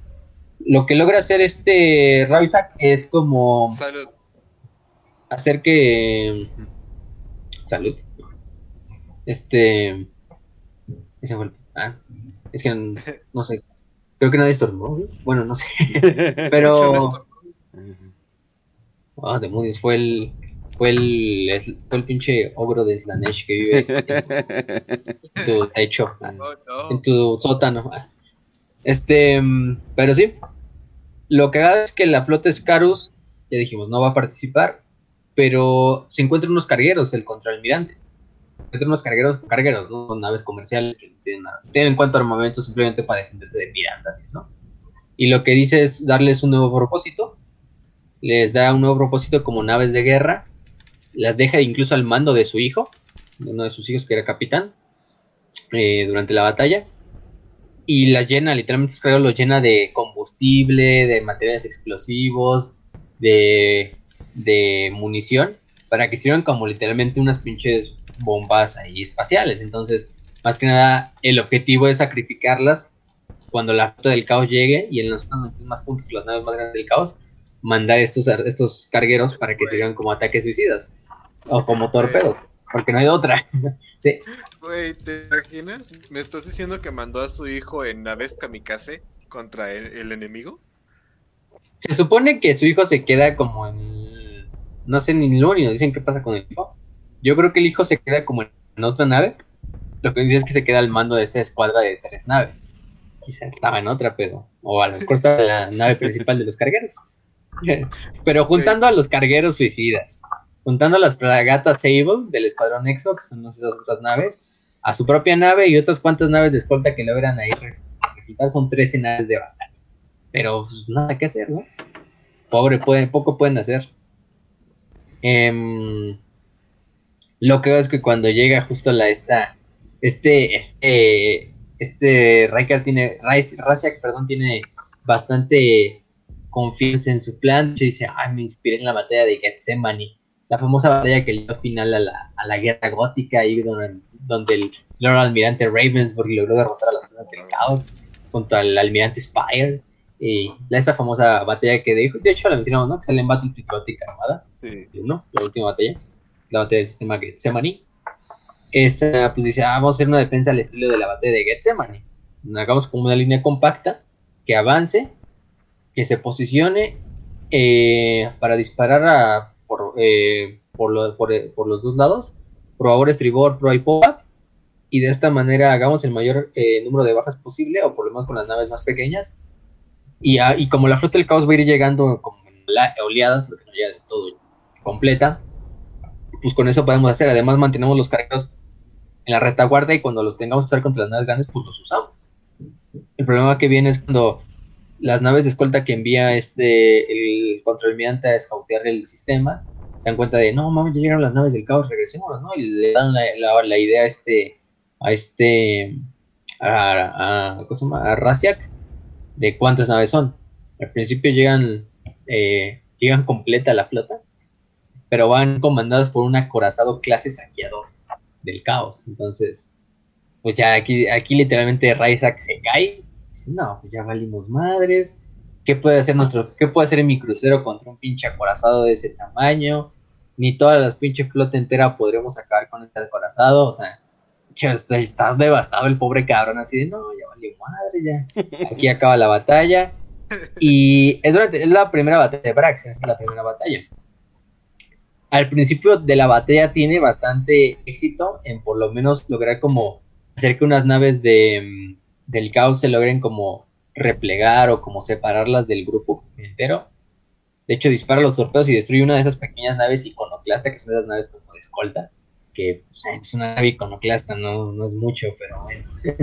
este, pero cuando llegue el aparato clase no, ya, it's over, dice el, pobre Rice, no, it's fucking over, aquí ya nos llegó la verga, aquí ya, aquí damos nuestro last stand, pero pues no, aquí no, ya, aquí no a su madre. De hecho, mm, durante el, este ataque eh, dos de los cargueros suicidas los destruyen, incluso antes de que logren tocar contra las naves del caos. El único, el único, ¿cómo se llama? Este buen ataque que tienen es contra una de las naves, contra una de las naves que era el pesadilla de Arahorn, en este caso. Una de las, el último de los cargueros suicidas sí logra impactarse no lo destruye por completo, pero hace que se empiece a ir hacia la órbita, hacia estrellar hacia el planeta. Se estrella contra el planeta, se queda parado, prácticamente inutilizable. Se mueren bastante de los, de los cultistas, de los herejes, marines del caos que habían a, bordo, pero muchos otros sobreviven y se logran salir de la nave y, unirse a la lucha ahí en la superficie de Brax. Entonces, ni es un pinche ataque tan bueno, pero eh, es lo que se puede lograr. Aparte porque justo en ese momento llega otro contraalmirante, que es el contraalmirante Titus Maxur, que era de esos refuerzos que había enviado el sistema Scarus, que consistía de tres cruceros principales, que eran ya tres cruceros contra una corazón que se pueden hacerle daño. Y de hecho logran, logran hacerle daño a lo que es la nave, al clase saqueador, eh, al principio, pero mm, finalmente es cuando este Ryzak, en el último ataque, cuando ya se dirigen hacia lo que es la, hacia la nave capital, hacia este acorazado, él y Titus. De hecho, Titus y que habían sido compañeros en la academia de la escuela Progenium cuando iban a ser eh, de la Armada Imperial y eran rivales, pero durante esto se vuelven como, pues, aliados, ni amiguitos, porque ahorita no saben qué pasa. Lo que hago es que durante lo que van a hacer es como su ataque final hacia lo que es el acosador clase saqueador y dicen, ah, entre los dos sí lo tumbamos, no podemos tumbarlo. En el camino, otro de los cruceros que acompañaban la flota de Titus es inutilizado y se tiene que replegar, se tiene que escapar para reparaciones. Bueno, le da el orden Titus de que se vaya que, para no perderlo. Y dice, ah, no, pues con el, con el crucero de este de este güey podemos, podemos acabarlo, ¿no? Eh, lo que veo es que pues, el crucero de, de, de este, el Lord Belerofonte de, de Raziak le dan a los motores, lo dejan totalmente inutilizado a la deriva. Y incluso Raziak le dice por el comunicador de que no, pues ya valimos, no te podemos acompañar.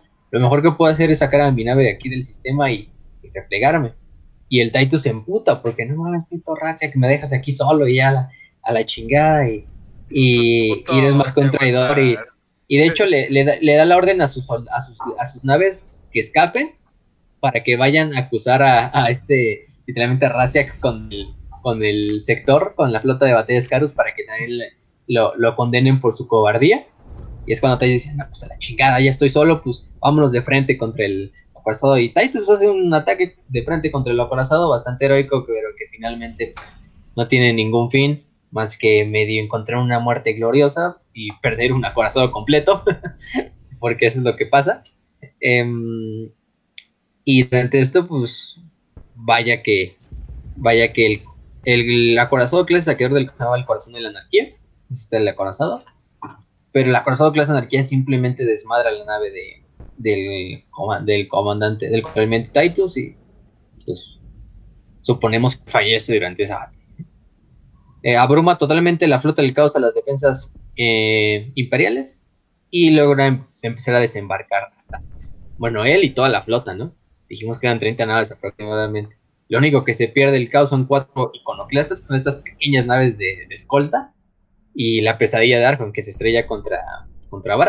Pero aún así muchos de sus tripulantes sobreviven y se unen a la lucha contra, contra el propio eh, Brax. Eh, ¿Qué más después de esto?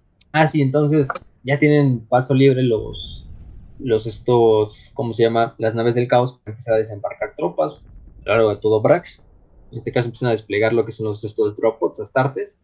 Y lo que va a bordo de esos dropods astartes no es nada bonito, ¿no?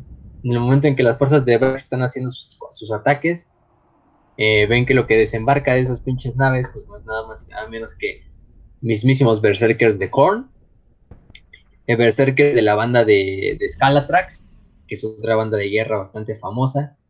Los Despojacráneos de Sulfur el Empalador, otro gran señor del caos. Eh, Guerras de Hierro, Guardia de la Muerte, Legión Negra. Y para terminar de chingar, nos va acompañando una legión titánica entera. La Leyo Vulcan. Titanes del Caos, que pues desembarcan y empiezan a caer detrás de las líneas de Krieg mientras los Krieg están haciendo su ataque hacia Braxio, siguen haciendo su ataque en la línea interior ahora, ¿no? Lo que veo es que para los Kriegianos pues se ven atrapados en dos frentes.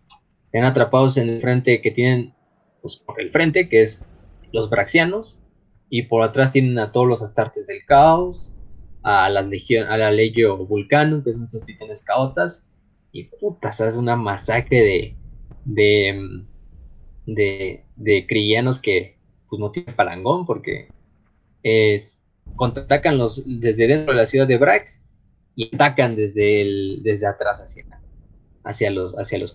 Entonces es una masacre que es esta contraofensiva del caos en la cual em, caen cientos de miles de, de eh, cientos de miles de soldados imperiales, de ingenieros, de lo que quieras, se pierden cientos de artillerías, de vehículos, eh, los pocos se logran replegar y reorganizar, pues se hacen otra vez hacia sus líneas y tienen que volver a, defender y perder todo lo que ya habían logrado con la defensa del, con la toma de la línea exterior, entonces pues la tenemos jodida. y, y qué más, pues em, por aquí hay bastantes batallas donde pues los Kriegs lo único que pueden hacer es resistir y lograr tomar objetivos pequeños porque el Por el sur están desatados los Berserkers de Korn, tomando cráneos en el nombre del sur de los cráneos. Los de la Guardia de la Muerte, que son las que más participan en general, y otras bandas de guerra de Norgol participan. Cultistas, De hombres bestia, de todo, de todo, mutantes.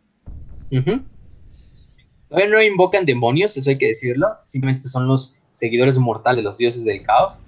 Aunque la Guardia de la Muerte por ahí trae algunos seguidores medio, medio raritos, como pinches bestias ahí de Norgol y cosas así, pero, pero bueno. Lo que hago es que aquí el asalto a. Hay un asalto que se llama el asalto a risco mortuorio. En el cual eh, el capitán Fodor del 468 regimiento hace un ataque bastante rico. El cual toman, logran tomar este risco mortuorio. Eh, este capitán Fodor participa y mata cientos de, de braxianos durante, durante la ofensiva. Pero justo cuando toman el risco, es cuando desembarcan los astartes del caos. Justo cuando él está ahí, toman risco mortuorio, desembarcan astartes y berserkers de Korn. Y Fodor pues es asesinado junto a cientos de sus hombres en el que es el risco mortuorio, ¿no? Em, aparte los, los- las naves en órbita que quedan pues empiezan a bombardear las posiciones de Ig, entonces pues, pues no, no mames, pinche es una completa violación ahí, no mames, o sea, ya esto ya deberían de ponerlo en Xvideos porque no mames. Sí, no Al Mala chile. suerte. Eso es tener muy mala suerte, güey. O sea, lo- ese es el momento en el que los lamentadores dicen, wow, qué bueno que no soy ese cabrón. Sí, sí, Así no mala mames. suerte, güey. Imagínense, y de repente te va replegando y de repente, ¡pum! ¿Qué crees que hay unas drop pods del tamaño de un edificio?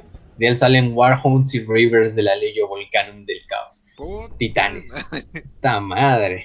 Y, y los cristianos logran lo que hacen, tienen unas cuantas victorias ahí porque logran destruir algunos titanes, pero muy pocos, o sea, muy, muy pocos, porque hay algunos tanques como los Baneblades y otros cazadores de tanques como los Matra, otros tanques pesados, que pues logran destruir unos cuantos titanes, pero puta madre, nada, nada se puede hacer. O sea, la guerra está más que perdida, ¿no? O sea, lo único que pueden hacer los, los Kriegs es replegarse completamente hasta sus líneas defensivas y ahora ellos defender. O sea, ahora la, la guerra se convirtió en que los imperiales están defendiendo, ¿no? ahora los que están a la ofensiva son los, los astartes del caos. Lo cagado es que, pues, para este entonces, Zafan ya ni siquiera es el líder del movimiento. O sea, empiezan a llegar tantos herejes, llegan tantos mutantes, hombres bestia, astartes del caos liderados por sus señores de la guerra, que Zafan pues simplemente es como un símbolo que se queda ahí en la ciudadela encerradito, porque este Zafan se queda encerradito ahí en su torre, ahí como pues, ahí viendo a ver qué pasa, pero ya los que ya manejan todo el desmadre son las fuerzas de, de, de estos astartes del caos en general. Y ellos tampoco les interesa para nada luchar por Zafan, ¿no? Ellos vienen así para esparcir las, los regalos del Papá Norgol, ¿no? O para cosechar ganos en nombre del dios de los... Sea, sí, pinche, como lo que está pasando ahorita en la guerra, ¿no? Que se van a unir un chingo de milicias antifascistas, mm, este, nacionalistas, eh, anarquistas, güeyes voluntarios, güeyes prorrusos, güeyes pro-ucranianos, y se va a hacer un mega desmadre. Se va a hacer el Bugalú ahora sí, en Ucrania. Claro. Entonces, pues, criminales de guerra, chechenos, desmadre. Pero aquí cambian todo eso con Astartes del Caos, Guardia de la Muerte, Guerras de Hierro, Ocultistas herejes mutantes, Imagínense un y comercial cualquier de especie que les gusta. Imagínense un Eh, comercial de Smash Bros. Ultimate, pero con un montón de fuerzas armadas en vez de eh, juegos de Nintendo y no sé qué más. No, no sé, no sé, pero de que meten a todos. Así, así está este pedo. Lo, lo que pasa aquí es que finalmente aquí ya cuando le llegan noticias al, al, al- al departamento monitorum y al, y al administratum y a la guardia dicen, no, pues, qué chingados hemos hecho, ¿no? Durante estos putos ya 10 años que va la guerra, o sea, nada más hemos echado a perder todos los, los- estos recursos, dejado la- el trabajo en manos de un pinche incompetente como lo es el Comandante este Suec. Y no hay otra más que ya dar por terminada la campaña, ¿no? Intentar replegar lo que se pueda y, y ver qué pedo. O sea, ya se desestimó completamente lo de 12 años de guerra, ha sido un completo fracaso. El SWEC no tiene otra más que este, pues resignar y a fuerzas salir de su puesto. Pero mm, justo en esto es cuando muchos de los mandos de los Dead Corps de Krieg como que imploran hacia a la no, no, no, la campaña no puede acabar. Ya, estamos muy pinche, ya sufrimos bastante, ya perdimos a bastantes tropas como para que la pinche campaña termine así como así.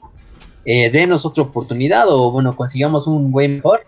Y finalmente es cuando el Administratum logra el mando de Segmentum, nombra al mariscal Amin Targori para pues, salvar la campaña o salvar lo que se puede de la campaña.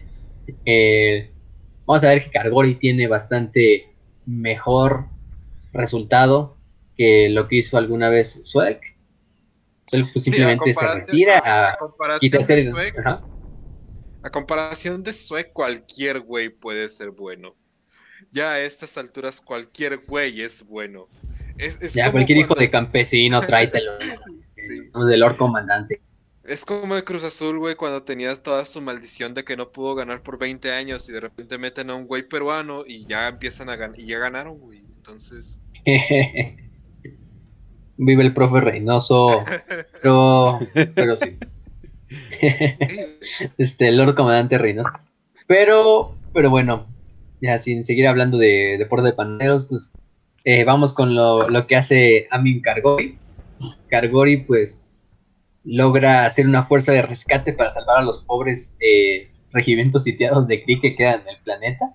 No, imagínenselo, o sea, están solos los Krieg, o sea, las noches es de salir y prácticamente ver cientos de, de miles de, de, de Kriegs fallecer, o sea, la No Man's Land está completamente pavimentada de cadáveres, en su mayoría cristianos. Eh, justo en esta campaña también es cuando la Guardia de la Muerte, bueno, no la Guardia de la Muerte, pero la Guardia de la Muerte y otra banda de guerra, que no me acuerdo el nombre, en este momento, decide hacer un arma química. un arma oh. química llamada TP3. La TP3. Eh, señores de la decadencia, los apóstoles de contagio y los purgadores fueron las estas bandas de guerra de la de la muerte que hicieron esta arma química. La TP3 era una arma, sí, química, ya dijimos, eh, que habían desarrollado estos marines de la plaga eh, al saquearla. De hecho, más bien la habían desarrollado los Baraxianos, la había desarrollado el propio Cardenal Zapan, eh, como una medida de últimos recursos y los, los, que les iban ganando, ¿no? lo que hago es que la toman, la Guardia de la Muerte, la encuentran y la perfeccionan con sus bendiciones de Norgol. Entonces, si ya era de por sí un pinche arma química devastadora, pues ahora con la bendición de el papá de allá arriba, pues ya va a ser estragos. Eh, esta arma de TP3 es un tipo de gas que al desplegarse logra pasar cualquier tipo de protección, ya sea incluso blindaje, algo así como el virus de valor de vida, pero en este caso no es un virus. Eh, logra pasar todos los filtros respiratorios, incluso de las máscaras de gas de Krieg.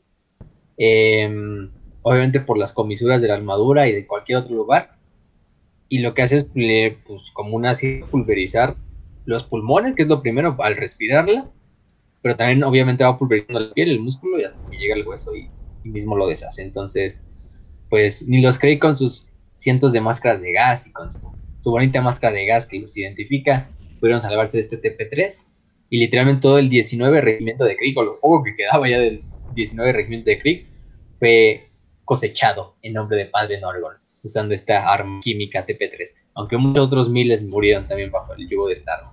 Em, los únicos vulnerables, invulnerables son los propios Space Marines de la plaga, ¿no? Y aparte, en eso mismo putrefacción de cadáveres totalmente disueltos, pues empiezan a crecer literalmente marismas de gusanos, de bestias de Norgol, de entidades que van siguiendo ya los, a la de la muerte y que empiezan a pulular por esos campos llenos de, de lo que alguna vez fueron miles de restos humanos, ¿no? De, de Entonces, puta, puta, vaya que, vaya que sí. Madres. Sí, sí, sí, nomás. Pero bueno, afortunadamente aquí viene Cargori, aquí viene Cargori a salvar el pinche día. Eh, Cargori llega al mando de la flota de batallas Carus. Bueno, la flota de batallas Carus ya llega por fin a Brax. Vaya que se tardaron los hijos de puta. Pero bueno, ya llegan, ¿no? llegan a, este, a este Brax. Durante el camino, este Cargori logra parlamentar con las fuerzas eh, del Mechanicum en el planeta de Lucius, que era un planeta forja del sistema del sector Scarus, y en el cual habitaba una de las legiones eh, titánicas también medio famosas, que es la Legio Astorum, leal, también conocidos creo que como los caminantes de la disformidad, ese es su nombre, otro de sus apodos. Eh, esta ley Pastorum eh, al principio está como hey, nosotros qué ganamos de ayudarte, ¿no? O sea, sí, somos imperiales, pero pues nosotros tenemos que proteger a nuestro planeta Forge y la verga. Y Cargori literalmente que es como casi le dice, no, pues que creen que los de la ley Vulcanum, esos traidores herejes, están en, en allá en, en, en Brax. Es puta madre que se, que se sueltan los de la ley la ley Astrorum, porque la ley Astrorum tiene una cierta rivalidad que incluso se remonta hasta la herejía de Horus contra la ley Vulcanum. Entonces lo primero que dicen, no, no, pues ¿qué crees? Ahí está la ley la ley Vulcanum. No mames, pues me apunto, güey, ¿dónde firmo, no? la ley Astrorum se une al esfuerzo de guerra imperial para, para luchar. ¿Te imaginas la conversación de, güey, a ver, explícame qué gano yo? Si ubicas que yo tengo titanes, mamón, no voy a dar mi vida por un montón de soldados desechables como lo son Krieg. Además, es un gasto el tener que moverse hasta allá. Son muchos movimientos de naves, tengo que llenar muchos papeles. Está la idea de buscando. ¡Puta madre, ¿dónde? ¡Mándame para allá! Sí, sí. Manden 22, manden 22 titanes en ese momento. Y de hecho son los que mandan 22. Algunos quizás son pocos, pero pues, la Legion tampoco es una legión bastante grande de titanos. O sea, es bastante humilde a comparación de otras legiones. Y la Legion Volcano, pues tampoco es una legión tan grande, pero es del caos. Entonces, pues se envían a, sus estos al mando del Alto Princeps Round Drauka. Eh, en este caso. Y se unen al, al esfuerzo imperial. Aparte, pues obviamente Em, lo que hace este Cargori es también traer muchos regimientos de refuerzo también de Krieg, porque aquí era una de morir Kriegs, ¿no? O sea, ya, usamos mucho los Kriegs, vamos a terminar de usarlos bien. Entonces se lleva un chingo de esos, ya la flota de batalla Scarus, eh, prácticamente no hay ninguna fuerza Astartes por el momento, hasta el momento, hay que decirlo. Aunque también en el camino logra este, este Cargori parlamentar con otro miembro, que es un comandante llamado Ainea, que es el líder de la fuerza de ataque de Ainea, que es una fuerza de aproximadamente, no tengo el número, pero son una fuerza de ataque de, los escorpiones rojos, del capítulo start de los escorpiones rojos. Eh, esos escorpiones rojos, después del parlamento, después de hablar con, con este con Gargori que Gargori prácticamente le suplique porque se unan al esfuerzo, los escorpiones rojos aceptan y esta fuerza de, ataque de Ainean también se une a lo que es el, ataque. Obviamente ellos también dicen, nosotros nos van a dejar trabajar bajo nuestra cuenta, no vamos a estar bajo el mando, no, bajo el mando de, ti, Cargori, vamos a hacer nuestro propio objetivo. Cuando lo hayamos hecho, nos vamos a la verga. Entonces, igual que los ángeles oscuros, aunque los escorpiones rojos no tienen nada que ver. Pero son las tartes, al final del día, así se manejan esos campos. Este. Sí, sí, sí, no. Pero, pero bueno. Eh, ¿Qué más? Durante esto, pues finalmente llegan al sistema, se hace la segunda batalla de Brax espacial, se llama la primera batalla espacial, que fue la que dije hace rato, con los contraalmirantes, y la segunda batalla espacial de Brax, donde pues prácticamente la, flota Scarus, la flota del caos, poco puede hacer porque solo se quedan unas cuantas naves del caos en órbita sobre Brax, muchas otras dicen, ah, pues ya, ya vinimos a traer aquí nuestras tropas, ya nos vamos a la verga a pilayar, a asesinar o a, aterrizar a otros mundos ahí del imperio, ¿no? Entonces ahí, dejamos a, unas cuantas naves ahí en Brax. Entonces, para cuando llegan la, la flota nueva de Scarius, ya poco puede ser la, de batalla caótica. Y el acorazado corazón de la energía, eh, ¿cómo se llama? Eh, de la Legión Alpha, que era el que habíamos dicho eh, que ahí estaba. Eh, y muchas naves en Skold intentan emboscar a lo que es el acorazado imperial Duque de Whale, Em, en este caso, pues el duque de Whale y otra nave logran, y el general Bihar, que es otra de los acorazados que también iba, logran finalmente darle muerte al, corazón de la anarquía, lo destruyen, lo dejan totalmente inutilizado, aunque el duque de Whale también sufre bastantes daños. Queda también inutilizado. Eh, pero logran destruir la mayor nave de, los traidores en órbita. Em, en este caso, pues ya, con esto empiezan ahora hacer lo que hicieron los cautas en principio, ¿no? Ahora ya, los cautas tuvieron su momento de diversión, ellos atacaron, bombardearon, desplegaron las tartes, desplegaron lo que tú quieras, nos toca ahora los imperiales. Y es cuando se da la ofensiva Cargori, 825 del 1941. Ya llevamos prácticamente 12 años de guerra, en el cual solo se nos dice que han muerto 3 millones de herejes braxianos. O sea, solo de Brax. Imagínense, solo 3 millones, ni siquiera los 8 millones que había. Para ese entonces, pues ya. De hecho, esa estimación era así como para los primeros años de guerra. Ah, los primeros años de guerra van a morir 3 millones de, braxianos. Entonces, imagínense, ya, ya van 12 años y ni, ni 5 millones, ni la mitad de los braxianos han muerto. Entonces, puta madre, aparte tuvieron los refuerzos. Eh, entonces, la ofensiva de Kangori logra quebrar el impulso de los traidores, haciendo una fuerza de desgaste y utilizando los titanes.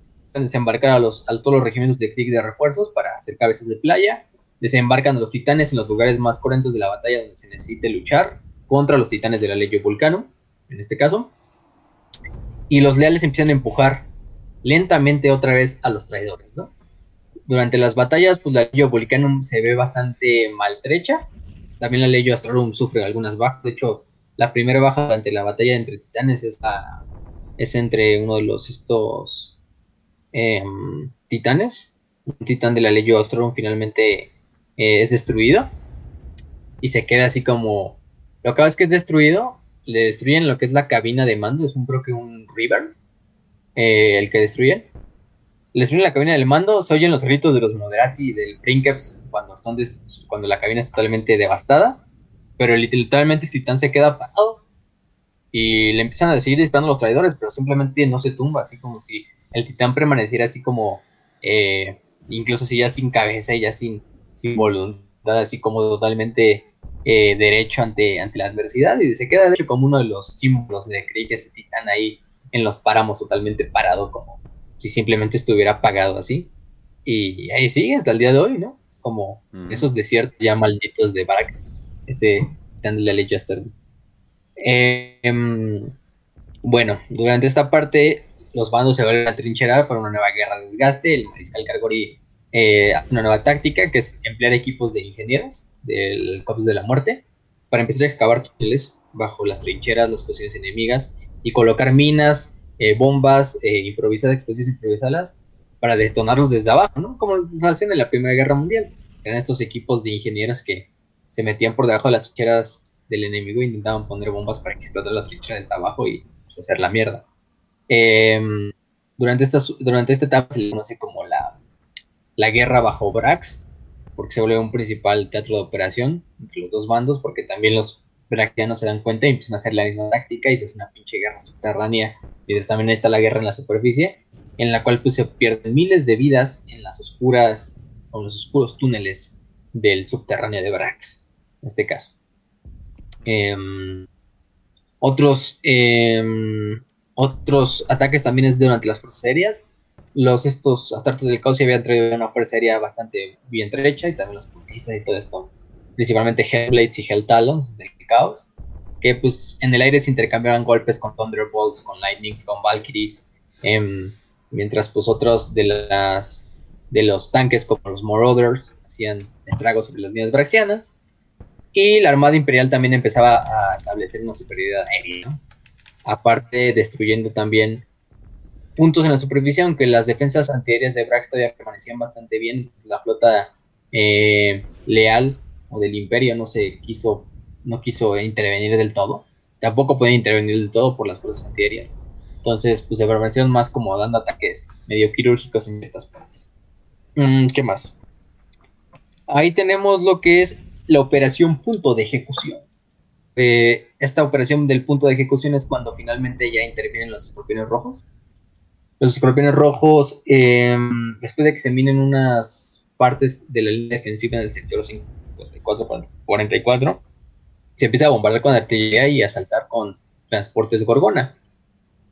Eh, durante esta etapa, lo que hacen los, los, estos, los marines espaciales es hacer esta brecha en el sector 57-44, que son la zona cercana, esta brecha decisiva va a ser uno de los puntos importantes porque esto ya va a permitir ahora a los eh, imperiales tomar la línea interior. Ya, dicho, ya se había tomado la exterior ya hace tiempo, aunque se había perdido durante todo el contraataque caota, pero ya se volvió a recuperar con el contraataque imperial. Y ahora se a la ofensiva y se debe de hacer este ataque en el sector 5744. Eh, los escorpiones rojos envían a sus veteranos, a sus exterminadores, desde el crucero de Oh, asalto que va a a la flota de combates caros. Ajá. Pero los, los exterminadores logran de una cierta manera hacer que, que todos los traidores, que todos los herejes griten, ¡Oh no! ¡Auxilio! ¡Ayuda, mami! Veo bor escucho borroso, ayuda. que entraron de la manera más épica. Sí, que sí logran. dar. Sí, vaya que entran. Porque entran con Thunder Fox y con teleportación así en la pinche brecha. ¡Pum! Así de repente aparecen, cin- aparecen pinches 300 astartes ahí del planeta donde estás, pues no mames. y le hacen. Y aparte, esa zona no está bien custodiada más que custodiada por fuerzas de Brax. Porque los pinches demás astartes del caos están en su desmadre y por el resto del planetario, ¿no? ¿Quién se mata? La verdad es que no es una defensa. A los, a los, a los astartes del caos no les importa defender la ciudad. A les importa ir a desmadrar cabrones pues, porque están ahí. Entonces, pues sí. Eh, para este punto, hacen este ataque, desbaratan totalmente las filas de Brax en el sector 57. Eh, intentan responder los braxianos con cargas de ogretes del caos, pero pues los exterminadores entran en combate cuerpo a cuerpo, incluso contra Sí. los pinches, contra O sea, los solo- ogres, entonces hacen pinche solo escuchar eso. putazos, literalmente. O sea, solo De escuchar ogres eso. Ogre- ogretes del caos. Es como que. "Uf, a la verga. Está vergas, es. Pero está bien cagado, porque te dicen que es una lucha combate cuerpo a cuerpo así completa entre ogretes y pinches exterminadores de asalto. Entonces, no sé, los imagino ahí dándose, o sea, sin armas, así a puño limpio, como si estuvieran boxeando pinche ogrete contra un exterminador. y al exterminador vence. Porque, pues sí, un ogrete, por más fuerte que sea, no va a vencer a un exterminador. Entonces, pues sí, a menos que esté muy pinche modificado. Bueno, no sé, ogretes del caos, eso tiene mucha, Eh, muchas implicaciones sería- en el nombre. O sea, Sí. si- O sea, si tiene muchas implicaciones. Un pinche ogrete pero- mutante, imagínate. Exacto. Ajá. Ajá. Más fuerza, más, o sea, depende. Entonces sí. No, o sea, es- Eh, los o sea, no- traidores organizan un contraataque. No sé, me imagino como un pinche niño con síndrome de Down gigante. Es como, a la verga. Y enojado. Es como que, no mames, no. Ay, hijo de la chingada, no. no, no. Me va gritando, ¿no? Güey, Ah, ¿Y sí, ves, también. y ves que los ogretes normales tienen comisarios que les dicen, bueno, niños, ahora vamos a, a golpear a los, este, a los tiránidos, ¿no? Y van los Pero como que los veo con buenas intenciones. Ajá, exacto, los veo como buenas van intenciones. como niños, Ya emputados "Eh, del oigan, caos. Ay, cabrón. Oh, shit. Ya no mames, imagínate. Pero bueno, acá es que, bueno, o sea, ya después de que vencen a estos ogretes del caos, el- empiezan a atacar la brecha, pero justo es en este momento cuando la Leyo Volcanum ya en sus últimos ataques decide atacar a los astartes de, de los escorpiones rojos durante el ataque en la brecha y mata a bastantes astartes. O sea, pierden bastantes astartes los escorpiones rojos por este ataque de la Leyo Vulcano. Pero a su vez también llegan en este momento las fuerzas de los titanes leales, de los corredores de la disformidad o de la Legio Astrorum, a replegar y a acabar con los últimos reductos de titanes cautas. El Legio Volcanum es cuando finalmente se retira del planeta y decide ya no volver en esta batalla y por esos otros lados a, desmadrar gente. Eh, y los escorpiones rojos destruyen por completo esa sección de, la, de, la, de las defensas. Exterminan hasta el último Braxiano y hacen otra brecha más para que ahora las fuerzas del imperio tengan que atacar esa fortaleza central de Brax. Y ya, una vez superado esto, se hace otra esta reacción en cadena donde toda la línea defensiva interna empieza a caer, caer, caer. Y finalmente ya nada más queda la ciudadela. Queda la ciudadela, pero bueno, todavía no ha acabado el desmadre, ¿no? Ya invocamos marines espaciales del caos, ¿no? ¿Qué nos falta, no? ¿Qué nos falta? No puede haber una buena guerra contra el caos si no hay demonios. Entonces, lo que pasa aquí es que. mm, Lo que pasa aquí es que finalmente las fuerzas de. Otra vez comandadas por la Legión Alfa. Van con estos güeyes de, de, de, de Zapan, con sus cultistas y todo el desmadre. Y bueno, los propios cultistas empiezan a invocar. En este caso, ahora sí empiezan a invocar a los hijos no nacidos de los dioses del caos, ¿no? Los demonios de la disformidad. Principalmente de Korn y de Norgor. Bestias que empiezan a salir a lo largo de toda la, la región de Brax, eh, en las mazmorras más profundas de las zonas de, de este de la ciudadela también, en los corredores más profundos, cientos de miles son sacrificados en nombre del dios del caos para que sirvan como, como, como repositorios, como vasijas para estas nuevas almas y también como puentes, también los psíquicos. Entonces empieza a invocar este desmadre y no sé, ya la tenían jodida, ahora la tienen más jodida. Eh, tienen a la ley Astrorum, tuvieron refuerzos, pero mames, demonios. ¿Qué más nos quieres aventar, Diosito? ¿Por qué no soy tanto, no? Este, Dios les da, Dios emperador le da a sus mejores batallas a sus mejores guerreros, eso lo tenemos claro. pues vaya que a los Kriegs les tocó la, la fea, pero, pero bueno. Durante, durante esta etapa, durante esta etapa es cuando finalmente Zafan es quitado de su poder. A Zafan se le, literalmente este señor del caos, el conocido como Sufor, el cosechador de cráneos, o Sufor, bueno, Sufor el empalador, de la banda de guerra de los cosechadores de cráneos, el empalador, ¿eh? este, mm, somete a otras muchas bandas de Korn a su poder, se alía con la Legión Alfa y juntos matan a todos los seguidores de Zafan, excepto Mamón. Ahorita vamos a ver qué pasa con Mamón. No, lo hablamos al final. Em, y encarcelan a Zafan. A Zafan lo encierran en lo más profundo de la mazmorra. También. Pero al pobre Zafan me lo encierran en una mazmorra. El güey le todo su poder. Todo el sueño que alguna vez fue la rebelión de. Ah, mi camino de acabar con los herejes que, maldicen el nombre del emperador. Pues acaba tan rápido como empezó. Simplemente los que terminan destruyendo al, al, al, carnal Zafan y a sus seguidores son los mismos caotas. A Zafan ya dijimos, lo meten a lo más profundo de las mazmorras. Y ahorita vamos a ver qué pasa con, con el buen Zafan. Pero bueno, finalmente Zafan. Solamente pequeño eh, spoiler. pequeño spoiler. ¿Alguna vez han visto una película de Hentai? Ah, caray. no, no sé a dónde vas ahora. Ya llegaremos a esa parte, no te preocupes. ¿O no? es peor de lo que imaginas. Ya me preocupé. sí, es peor. Peor, vaya. Ya, ya hemos hablado, qué les pasa luego a los seguidores de, caos, pero bueno, ahorita ustedes vayan haciendo sus suposiciones y ya no los van dando. ¿Qué le pasa a Zafan? Este. A. Se pasa a. Se redime y se convierte en un santo en vida y ayuda a, vencer en Brax. B. Se convierte en un príncipe demonio y asciende a lo más grande del panteón caota. C. Eh, muere de hambre en su celda. D. Se convierte en una abominación. Ustedes nos dirán. Ustedes escojan su, su posición, pero.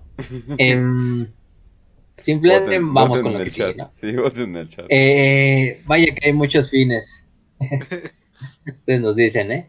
Pero bueno, ahorita les decimos qué pasa con él. Ya acabado este, este ataque de los escorpiones rojos, pues podemos pasar a la última y tercera fase de, del asedio de Brax, que es el asalto final, que es esta madre cuando pues la guerra de cierta manera se vuelve a estancar, ahora por el advenimiento de los hijos no nacidos, de los no natos, de los demonios del caos, a, a Brax. Otra vez, cientos de miles de, de cristianos perecen en las en, las en, la, en el ataque a la ciudadela, porque está defendido por estas bestias disformes, que pues por más que seas un soldado de Krieg, incluso tú como soldado de Krieg puedes caer ante la locura, simplemente de ver. Entonces, los demonios son invocados. Aquí el Lord Malius es cuando se involucra y empieza a investigar la situación. Pues la Lord Malius, recordemos, es la encargada de destruir a los demonios, donde quiera que estén, o los servidores de los dioses oscuros, que poseen de la disformidad. No. Y es cuando envían a uno de sus mejores inquisidores. Mandan a nada más y nada menos que al Lord Inquisidor Héctor Rex. Se llama Héctor Rex. Este Lord Inquisidor eh, determina que habrá una incursión demoníaca en Brax.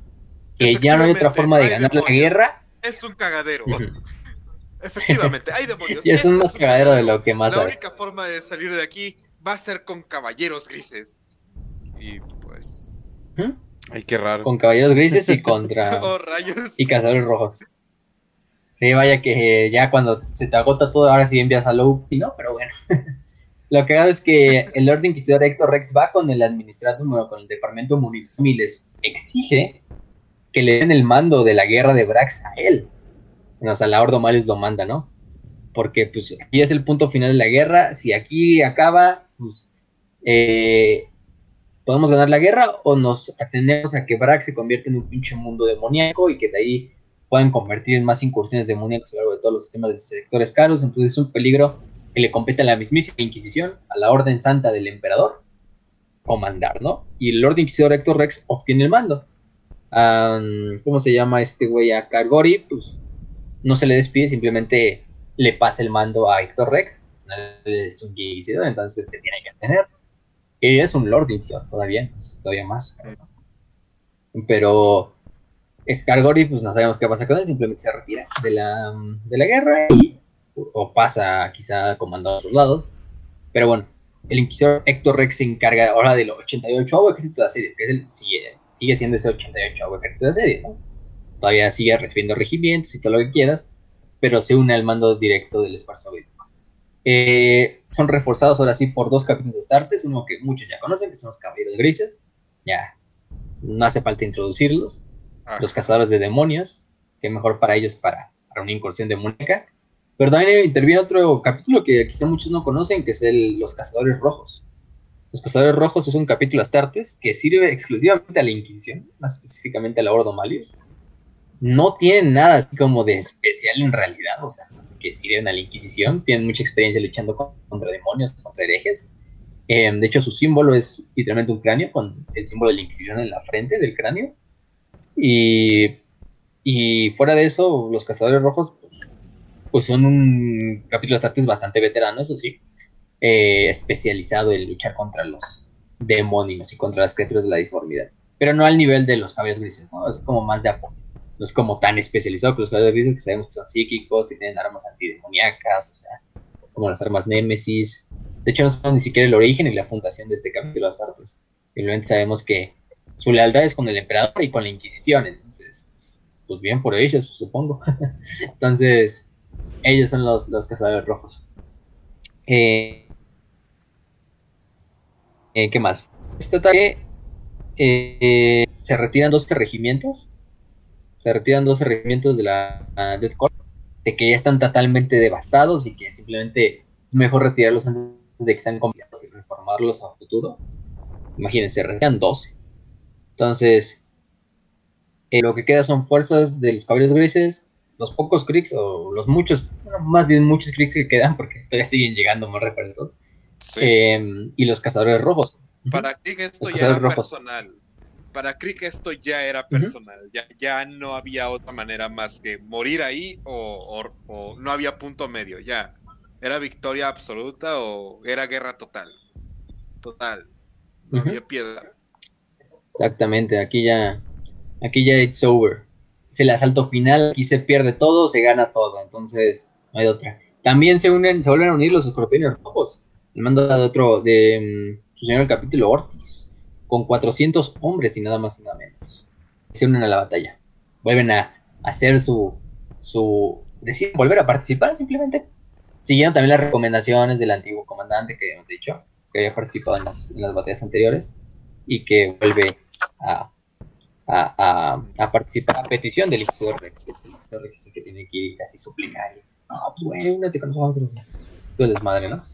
Entonces Rex se convierte en el nuevo comandante supremo, los inquisidores ahora se convierten en los lugartenientes y en los comandantes de los regimientos de Krieg y del, de todos en general. Entonces, fíjense qué curioso, ¿no? Kidix, pero hay comandados por inquisidores, inquisidores menores y, y, todo. De hecho, vamos a ver que al final de la, de la guerra se pierden en total este, cuatro inquisidores, así que pues en términos de inquisidores son muchos. Entonces, cuatro inquisidores mueren durante toda la guerra. Eh, eh, pero bueno, eso, es otra parte. Eh, ¿Qué más? Lo cagado es que se unen los cruzados de asalto de los caballos grises, también los cazadores de órbita. Y con esto ya tienen una supremacía aérea que pues, finalmente puede ser totalmente desplegada contra, contra la ciudadela, ¿no? También los regimientos de artillería de Krieg empiezan a devastar la ciudadela completamente, o sea, lo que alguna vez fue la hermosa ciudadela se ve reducida a escombros. O resiste la estructura principal, pero bastante de lo que queda pues, es totalmente aniquilado por la artillería y por los bombardeos orbitales.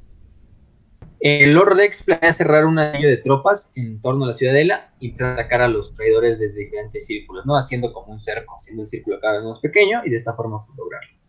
Eh, la primera acción la lleva a cabo el 30 de Krieg, de Corps de línea. Avanza a través de lo conocido como el infierno verde, que era todo este, pues, lo que quedaba de cientos de miles de cadáveres que habían perecido durante la guerra en No Man's Land. Totalmente mutado, totalmente ácido, totalmente tóxico, en el cual pues se empiezan a enfrentar contra ingenios demoníacos en ocho días feroces de guerra, a combatir guerra química otra vez, enfrentarse a engendros del caos, a demonios del caos, en este caso de Norgol, en el cual pues muchos mueren. Entonces esta primera batalla en el infierno no tiene mucho caso, de hecho pues, es un completo fracaso. Eh, los inquisidores autorizan también el uso de armas químicas para combatir a los marines de plaga de una forma bastante pues, retrasada, vamos a decirlo así, porque pues, son Norgol, ¿no? O sea, no sé por qué usarías armas químicas contra ellos. Además son cultistas, pero... yo pienso que, que, estas armas químicas en realidad son shampoo y jabón. Shampoo y jabón. Ser, también, también. Combatir. Cloro, ah, al final sirve. combatir. Pistolas de agua con cloro, güey. bueno, no sé que es una serie combatir fuego con fuego, sino. Sí, sí sería lo ah. contrario, pero. Pero pues. Usar armas químicas, fósforo blanco y todas las armas prohibidas por la ONU, empezaron a ser los pinches inquisidores. pero, pero bueno. mientras tanto, pues tuvo éxito porque al final del día el avance no se detuvo, aunque se perdieron muchas otras miles de vidas. Eh, ¿Qué más? Eh, ya dijimos lo de Safan, de que es traicionado por los Startes del Caos, que es encarcelado. Y Lord Rex ahora ordena hacer un asalto sobre lo que conocemos como la colina del ahorcado. Vayan. Em, con, el chiste de inutilizar lo que son las líneas de defensa, las series de defensa, eh, que permanecen como antiaéreos para que también la flota pueda eh, atacar de una forma más activa desde la órbita. Eh, tiene éxito. Son tres ataques fallidos en los cuales finalmente la ciudadela o esta parte de la colina del arcado es tomada. pero bueno, o sea, el, el, ejército de asedio del 88 avo se reduce completamente y es cuando finalmente los altos señores de Terra decían incluso retirar esta docena de regimientos que habíamos descrito antes, de que pues decían, no, es que si se destruye completamente el ejército de Krieg, ya no tenemos un 88 ejército de Krieg, sino retira estos y los, ya que se, repongan, porque no, no hay de otra. Eh, se ataca otra zona que es la puerta 579-459. Vaya que es una batalla jodida y sangrienta en la que el comisario general Mog y la ofensiva kriegiana casi se viene abajo por la intervención de Berserkers de Korn, aunque finalmente la superioridad numérica de los guardias imperiales y los blindados hacen que se rechace esta contraofensiva de los astartes del caos. Lo que pasa también aquí es que se viene un punto medio medio cruento para los este ¿cómo se llaman estos güeyes? Los los, los, los, no, los los estos Ah, se me fue el nombre de este capítulo que acabamos de mencionar. Cazadores rojos, los cazadores rojos. Los cazadores rojos. Durante uno de los ataques en esta puerta hay una zona que se llama las laderas de la muerte, que son unas laderas excavadas cerca de la fortaleza, en las cuales pues estaban siendo invocados demonios, como se marines especiales del caos, y sabía que pues si no se tomaba esta zona, pues se iban a seguir teniendo bajas a lo largo de todos los frentes. Eh, se comienza a hacer una ofensiva sobre esta zona, es un ataque con, con gorgones que desembarcan guardias de Krieg y que empiezan a destruir, ¿no? Que empiezan a ser respaldados por tanques, por la artillería, por la aviación y empiezan a como suavizar lo que es la zona. Eh, los guardias alcanzan las edades de la muerte, la resistencia inicial es débil, pero eso simplemente es una distracción del enemigo que se atrinchera tras los muros de la ciudadela y empieza a abrir fuego contra todos los, los que se encuentran en las laderas. Después hace otra vez otra pinche masacre. La batalla duró otros siete días, otra semana entera, en la lucha por la garganta central, que es como la zona que rodea todas esta, estas laderas. Eh, ni siquiera los imperiales logran entrar a lo que es la, la zona para intentar dar apoyo eh, a los cuerpos de la muerte de Krieg. Y lo más caro es que también Rex da la orden de enviar a 150 astartes de los cazadores rojos a, en bordo de cápsulas de desembarco a desplegarse desde arriba. Esto también era una maniobra que el enemigo esperaba y que era una trampa. Justo en este momento es cuando caen en la trampa los cazadores rojos y lo que hago es que pues ellos pues, dicen, no, no, pues aquí estamos, ¿no? Aquí desembarcamos en la puerta del arsenal, que es la puerta que se encuentra al que va hacia el subsuelo de la ciudadela, y de repente sale un Titan River de la pinche puerta de la Leyo Vulcano, uno de los pocos que quedaban por ahí, los que se habían quedado, y se ve de frente contra las fuerzas de Astartes. Las fuerzas de Astartes pues simplemente no se esperan que de repente salga un pinche Titan River de una de las puertas. Imagínense, ellos apenas iban desembarcando, agarrando sus, sus, sus armas, sacando todo su equipamiento para seguir la, la cabeza de pilla. Ya van cayendo vergazos. Sí, sí, sí, sí. Entonces, por un lado, los marines del caos atacan por una de las retaguardias y por la otra está el Titan River. Entonces, pues, se encuentra de frente y los 150 startes de los cazadores rojos son aniquilados en ese preciso momento. Ninguno sobrevive. Aunque hay más, o sea, no son los, no son los únicos cazadores rojos, pero sí pierden bastante los cazadores rojos durante esta intervención. Pero bueno, pues eso les pasa por trabajar para la Inquisición, ¿no? Saben lo que se tiene, entonces. También, o sea, te van a literalmente poner en la boca del lobo. O sea, podrías estar peleando para la Ordo Hereticus y dices, ah, bueno, tienes, pedo tranquilo, ¿no? Puedes trabajar para la Ordo Xenos y bueno, pues con aliens te enfocas nada más en tácticas y ya, pero no mames, Ordo Malius, es, eso es suicidio, es un completo suicidio cuando se trata de Ordo Malius. Sí, sí, vaya que, vaya que sí. Y pues esos 150 startes pues, se fueron a unir allá con el emperador. Ya están allá con Diosito, entonces le fueron a dar este actualización al dios emperador de cómo está el pedo. Se fueron al cielo de los autistas, güey. Eso es diferente al cielo imperial, ¿no? Como el cielo católico y el cielo protestante ahí en los Simpsons, ¿no? Hay, mesa, hay, mesas, hay mesas largas, pero no se comen huevitos y no se juega Warhammer. con los angelitos, con Celestine, con Sanguinius. Cuando el emperador me lleva a comer. Pero, pero bueno, eh, siguiendo esta masacre de Astartes, vaya otra masacre, ¿quién lo diría en Brax? Es la última, pero, pero bueno. Eh, Rex vuelve a hacer otro ataque con 68 bombardeos Moroder eh, sobre un asalto a la garganta. Eh, otra vez otro ataque de los Kriegs de asalto. Avanzan por todo el frente hacia esta garganta de la puerta. Y finalmente el ataque tiene éxito. El ataque de las murallas es reforzado. Y más, eh, más hombres. Aunque se desatan cientos de ingenios demoníacos, cientos de demonios, eh, al sacrificar prisioneros de los muchos que habían capturado durante todos los años de guerra que se llevaban, habían logrado capturar bastantes pues, cristianos en su mayoría y sacrificarlos en este momento para lograr que ingenios demoníacos, demonios, llegaran a la Tierra, ¿no? O llegaran a Brax y de esta manera lograr esto. En este caso ya cuando Lord Rex dice, ay, pues para qué se lo dejo a estos pendejos los de rojo, mejor se los dejo a... Tengo caballeros grises, ¿no? Estoy enfrentándome contra demonios, los, los mando directo y, y, Lord Rex se encarga y él mismo comanda la, la punta de lanza de estos caballeros grises para enfrentarse a las fuerzas demonios en lo que es la puerta. Finalmente logran destruirla, logran destruir la puerta inferior eh, derrotar varios contraataques que intentan retomar y se logra la primera victoria de la última batalla de Brax, eh, que es finalmente tomar una de las puertas. ¿no? Este, lo sorprendente aquí es que, la madre, se pierden, o sea, ya dijimos Astartes, tanto los rojos como de los de los estos de los corsarios de los corsarios, de los cazadores rojos también se pierden bastantes caballeros grises porque pues, los caballeros grises no son inmortales, o sea, no se crean que son cazadores de demonios, son invulnerables a los demonios, ¿no? Pero, pero bueno, durante esta parte, eh, ¿qué más podemos decir? Em, que se me falta, déjame ver mis notas.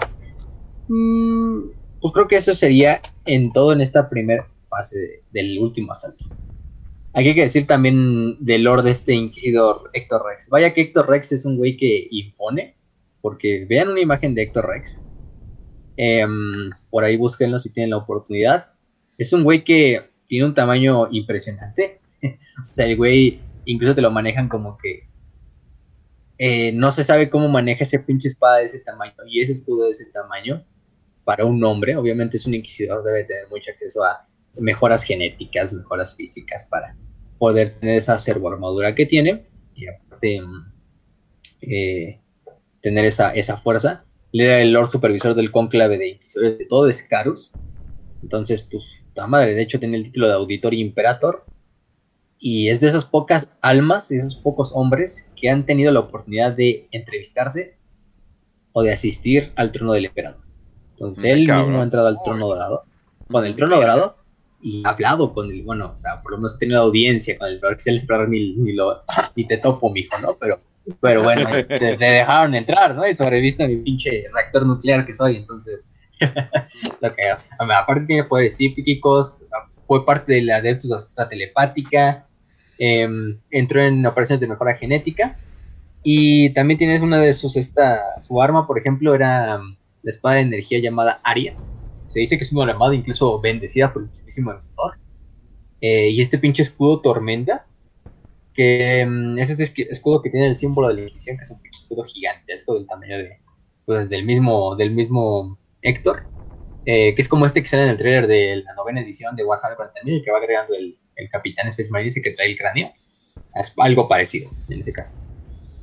De hecho, Rex también usa mucho lo que es el tarot del emperador. De hecho, eso del tarot del emperador fue como se dio cuenta de que Brax iba a ser asediada por los demonios. Dijo, ah, no, no, no, mi tarot me dijo que tenemos que ir en chinga a Braxi y salvar todo este desmadre. Entonces es uno de los inquisidores más legendarios ¿eh? por ahí, entonces respeto, respeto, incluso tiene miniatura, ¿eh? Rex. ahí sí la, sí la han visto, entonces vaya, vaya que sí. Es este, un chingón, un badass. Vaya que es un badass. Pero, pero bueno, sigamos con la, la batalla. Finalmente entran, entran a esta zona. Los escorpiones rojos también se despliegan.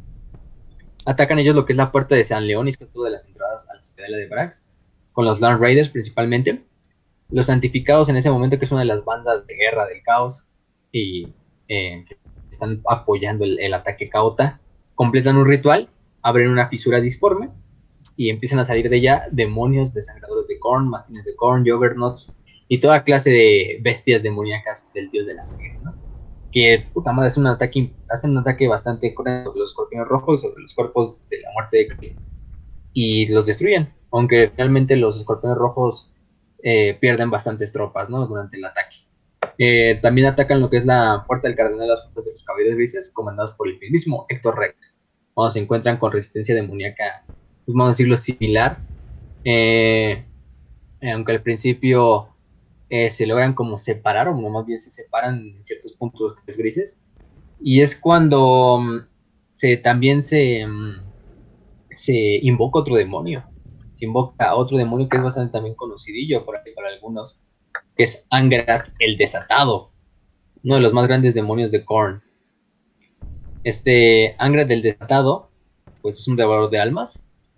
Yo creo que junto a Scarbrand y junto a Caban, yo creo que los podríamos poner como en la triada así de pinches eh, devoradores de almas más cabrones de todos. Entonces, Angrat, hablamos de Angrat, son palabras mayores. Entonces, ese Angrat, el mismísimo Angrat desatado es el que se encuentra en las filas de Moya. El güey hace mierda literalmente un Raider en dos, mata al hermano capitán Arthur de los, de los caballeros grises y mata a decenas de caballeros grises que simplemente, pues, pues, aunque sean caballeros grises, no pueden contra un güey como Angrat. Le hacen daño con sus armas Nemesis, sí, pero finalmente tiene que intervenir este, el mismísimo Héctor Rex para, para luchar en la batalla. El Héctor Rex se enfrenta literalmente con uno de los más grandes demonios de Korn. Vive para contarlo, y no solo vive para contarlo, el mismísimo güey derrota a este Angrat del Desatado. En un golpe de, quizá algunos dirán de suerte, quizá algunos dirán de paciencia, pero es cuando finalmente Angrat va a cobrar como su precio, que es el cráneo de Héctor, y Héctor aprovecha para encajar su espada bendita por el mismo emperador en el corazón de, de Angrat y canalizar su poder psíquico dentro de la espada. Parece que Angrat pues, literalmente se disuelva desde adentro, ¿no? El poder psíquico, que es antítesis también a las fuerzas de la disformidad. Y acaba con Angrat, entonces, eh, pues no mames, imagínense. Este Héctor Rex tiene bastante ahí. De hecho, Angrat, si no lo conocían, también Angrat es uno de los más grandes, digamos, como el rival de Scarabrand. O sea, porque los dos cabrones se odian. Uno porque Angrat es muy leal a Korn y y Scarron, porque sabemos la historia de Scarron de haber traicionado a, a Papi Korn y, y sido desterrado. Y entonces, de hecho, una de las misiones que tiene como Angrat es alguna vez cosechar como el cráneo de, de Entonces, pues los dos cabrones se odian. Y para ser enemigo de Scarran tienes que tener eh, pantalones y argumentos. Entonces, ese mismo de sangrar que derrota este, mm, este Héctor Rex. Pero bueno, eso es en cuanto a esa parte. Eh, finalmente Héctor Rex lo mata. Eh, el asedio prácticamente se empieza a desmoronar, bueno, para los defensores, para los caotas. Eh, los ángeles de la absolución en ese momento es cuando intervienen. ¿Qué son los ángeles de absolución? Ustedes se preguntarán. Los ángeles de absolución son un capítulo Astartes, también descendiente de los ángeles oscuros, que llega de repente a la batalla así como si nadie nada se lo espera y de repente se teletransportan los ángeles de absolución al campo de batalla, a la ciudadela. Así cuando ya, cuando ya todos los demás capítulos Astartes se sangraron por ellos y dicen, ah, sí, ya venimos aquí a desmadrar a nosotros, ¿no? no son los ángeles oscuros, pero de hecho se nos dice que Arrael es el que los envía para como cobrarse esa venganza contra Arcos, el, este, el líder de la banda esta de guerra de la Legión Alfa, y ahora sí capturarlo. Eh, lo que hago es que llegan estos ángeles de la absolución, simplemente hacen su acto de presencia para pedir a las fuerzas imperiales, y dicen, no, es que nosotros venimos porque el supremo gran maestro de los ángeles oscuros, Arrael, nos los ordenó, ¿no? Y nosotros simplemente venimos por ese hijo de puta de la Legión. Y al mando de su señor de la compañía, Jaffir, que es el, este, el que los va comandando, y también bajo el mando de, de este del, de Belfegar, que era el de Belfegor, perdón, el este el Astarte de los Ángeles Oscuros que habíamos dicho a Astarte, el capellán interrogador, se encargan de ir por este Arcos. Eh, durante el ataque, pues eh, Gifrir, o Ifrir, más bien, enfrenta a Arcos este Jaffrey queda bastante mal herido y finalmente es este Befegor quien, Belfegor quien le da, no le da muerte, sino que deja noqueado a Arcos. Le ordena a sus soldados de que lo capturen, bueno, los Astartes que lo capturen y que se lo lleven, que lo lleven de regreso a la roca. Ifrit muere porque luego Belfegor va y intenta como así como despertarlo, pero simplemente se da cuenta de que este Ifrit se desangró en el ataque contra, en la batalla contra Arcos. Pero bueno, logran capturar a, a este Arcos y a muchos otros legionarios alfa y se lo llevan a la roca para, por razones misteriosas, tan rápido como llegaron, tan rápido se van, siendo hijos de los ángeles oscuros, vaya que aprendieron bien de su padre, eh, y literalmente pues ni siquiera le dan ni siquiera le dan explicación al, al buen Héctor, el Héctor simplemente se queda como, cabrón, estos cabrones, qué chingados, ¿no? Y dice, ¿y ustedes por qué vinieron? Ah, no, asuntos internos, asuntos internos de la legión. A no, eh, no, no, te importa. Entonces, se teletransportan, se van eh, y en el camino también se destruyen la, destruyen la, terminan de la nave así de, de, arcos, ¿no? Es algo así muy casi de que se, se, vuelven a teletransportar a la nave, se meten a la disformidad y es como, no se nos olvidó algo, regresense, se regresan y destruyen la nave de la Legión Alfa y ahora sí se... Entonces, es como... ahora sí. Entonces, se llevan a la roca. Te digo, una situación de... Mmm, siento que algo se me olvida. ¿Sabes qué? Ah, sí, cierto, la pinche nave. Damos vuelta. Y ya da como media vuelta. Así como cuando se te olvida, tipo. Ah, se me olvidaron mis audífonos y tienes que regresar a tu casa, güey. así. Exactamente. Sí, la verdad es que. Cagado. Y, el inquisidor le, le dicen al inquisidor, usted ha sido muy valiente, inquisidor. Jamás olvidaré este esfuerzo que ha hecho para que podamos seguir haciendo esta lucha contra los enemigos del imperio. Y el inquisidor, ok, pero tengo una pregunta. ¿Por qué, por qué todos sus, sus capítulos se llaman Los Imperdonados? Y el inquisidor misteriosamente desaparece. No sabemos el paradero del inquisidor. Pero sí, se llevan arcos finalmente a la roca, pues para ella que, ¿no? Luego le va a tocar una buena de esas interrogaciones, una buena manoterapia. Entonces, pues, esa es otra historia, pero, pero sí, vamos a sacarle la, la mierda, como dicen. Entonces, los, estos, los, los compañeros allá del, del sur, entonces le sacaron la mierda y vaya que se la sacaron y se lo llevaron a, la roca. Pero bueno, mm. em, ¿qué otra cosa? Entonces, finalmente, pues lo que queda de la ciudadela es tomada por los cuerpos de la muerte Creek, se enfrentan contra toda clase de demonios, contra toda clase de engendros, contra toda clase de abominaciones que se hayan engendrado dentro de esas salas y de esos salones. Eh, y, van, y van literalmente liberando cada cuarto uno por uno. Y durante eh, lo que es tomar la ciudadela también se vuelven a perder cientos de hombres y miles de hombres simplemente por tantas chingaderas que durante los 17 años de guerra se invocaron en los salones de la ciudadela de Brax. Entonces, pues vaya que es un lugar totalmente cambiado por los poderes ruminosos. O sea, eh, en ese sentido, pues les, genera mucha, les genera mucha muerte, incluso en la parte final. Yo tengo una, pequeña referencia para que se puedan imaginar cómo puede cambiar un, lugar en 17 años. Conozco a un venezolano que tiene 20 años. Se imaginarán lo que, lo que viene después de, este, de esta frase. Acá. Eh, en, en, tan solamente 18 años valió completamente pito Venezuela. Así que se pueden imaginar eso a, a escala planetaria. Es más, podríamos decir que el pinche, ¿cómo se llama? El Sargos, o ¿cómo se llama? ¿Cómo? El... ¿Cuál? Ah, ah, ese güey. El pinche como predicador que eh, se pone todo ah, loco evangélico. Zafán, Zafán. Zafán, Zafán. Es básicamente un super Chávez, güey. Es básicamente un super Chávez. Así que pues, se pueden imaginar lo que le pasó a Prax en tan solamente 17 años. No, pero aquí déjale, pues aquí aparte de demonios, aquí volviendo los, venezolanos no traen pinches entidades demoníacas ahí en su pinche tierra. Este, aquí sí estaba jodido, ¿no? O sea, totalmente cambiado, totalmente mucho mierda. Tú dejas los 17 años de guerra, incluso con un solo año de, de que tengas un pinche culto del caos dentro de esa madre, pues ya no se va a parecer nada a lo que alguna vez fue.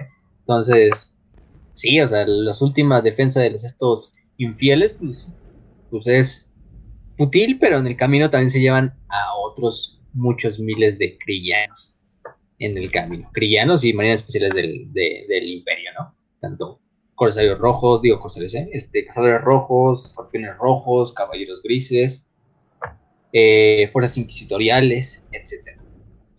Entonces, pues, ¿qué más? murieron. 5.000 se murieron. Pero bueno, todavía no acaba todo.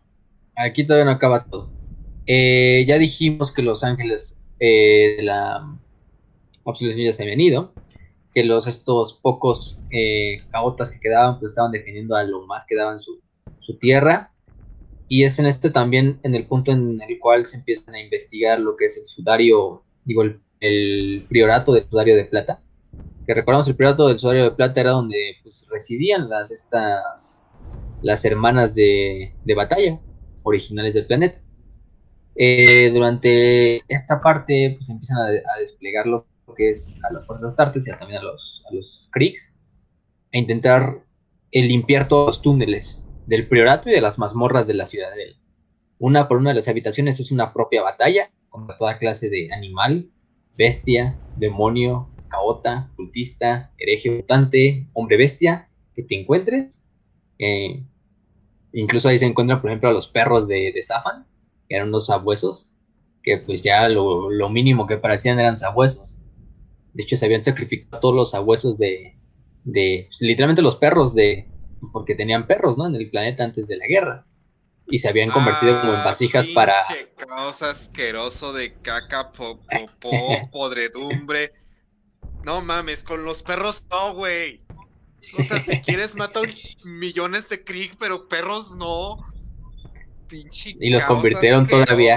Literalmente los convirtieron en, en pinches repositorios para entidades del más allá, ¿no? Y convirtiéndose pues, en pinches aguasos de corn. No, pero, no mames. Sí, los, a los perros. A los perros les tocó. Pero, pues ni pedo, pues es lo que tocaba.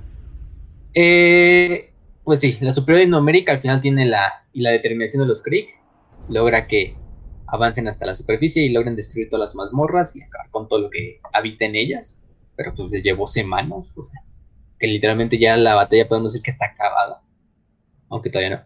Y en el proyecto del Sudario de Plata, los, em, los escorpiones rojos terminan limpiando el Palacio del Cardenal y los ángeles de la absolución, antes de irse, también luchan en la Basílica de San Leonis, pero bueno, Aquí es cuando entra este, este ¿cómo se llama? Héctor Rex, eh, a lo que es el priorato junto a sus soldados y junto a los caballeros grises, para intentar también interceptar a los últimos eh, reductos de marines especiales del caos, especial a Sufor, el, el empalador. En ese momento ya se había marchado. Es en ese momento en el cual los caotas hacen como un, un, un portal en lo más profundo de las mazmorras para que todos los Space Marines del caos se empiecen a reflejar por ahí y pues, se teletransportan a otra zona donde se pueden escapar ya de la batalla. Entre ellos, Ufor es uno de los que se escapa por ahí, pero no sin antes cobrarse su venganza, cobrarse su, su bota, ¿no? Con, con Zafan.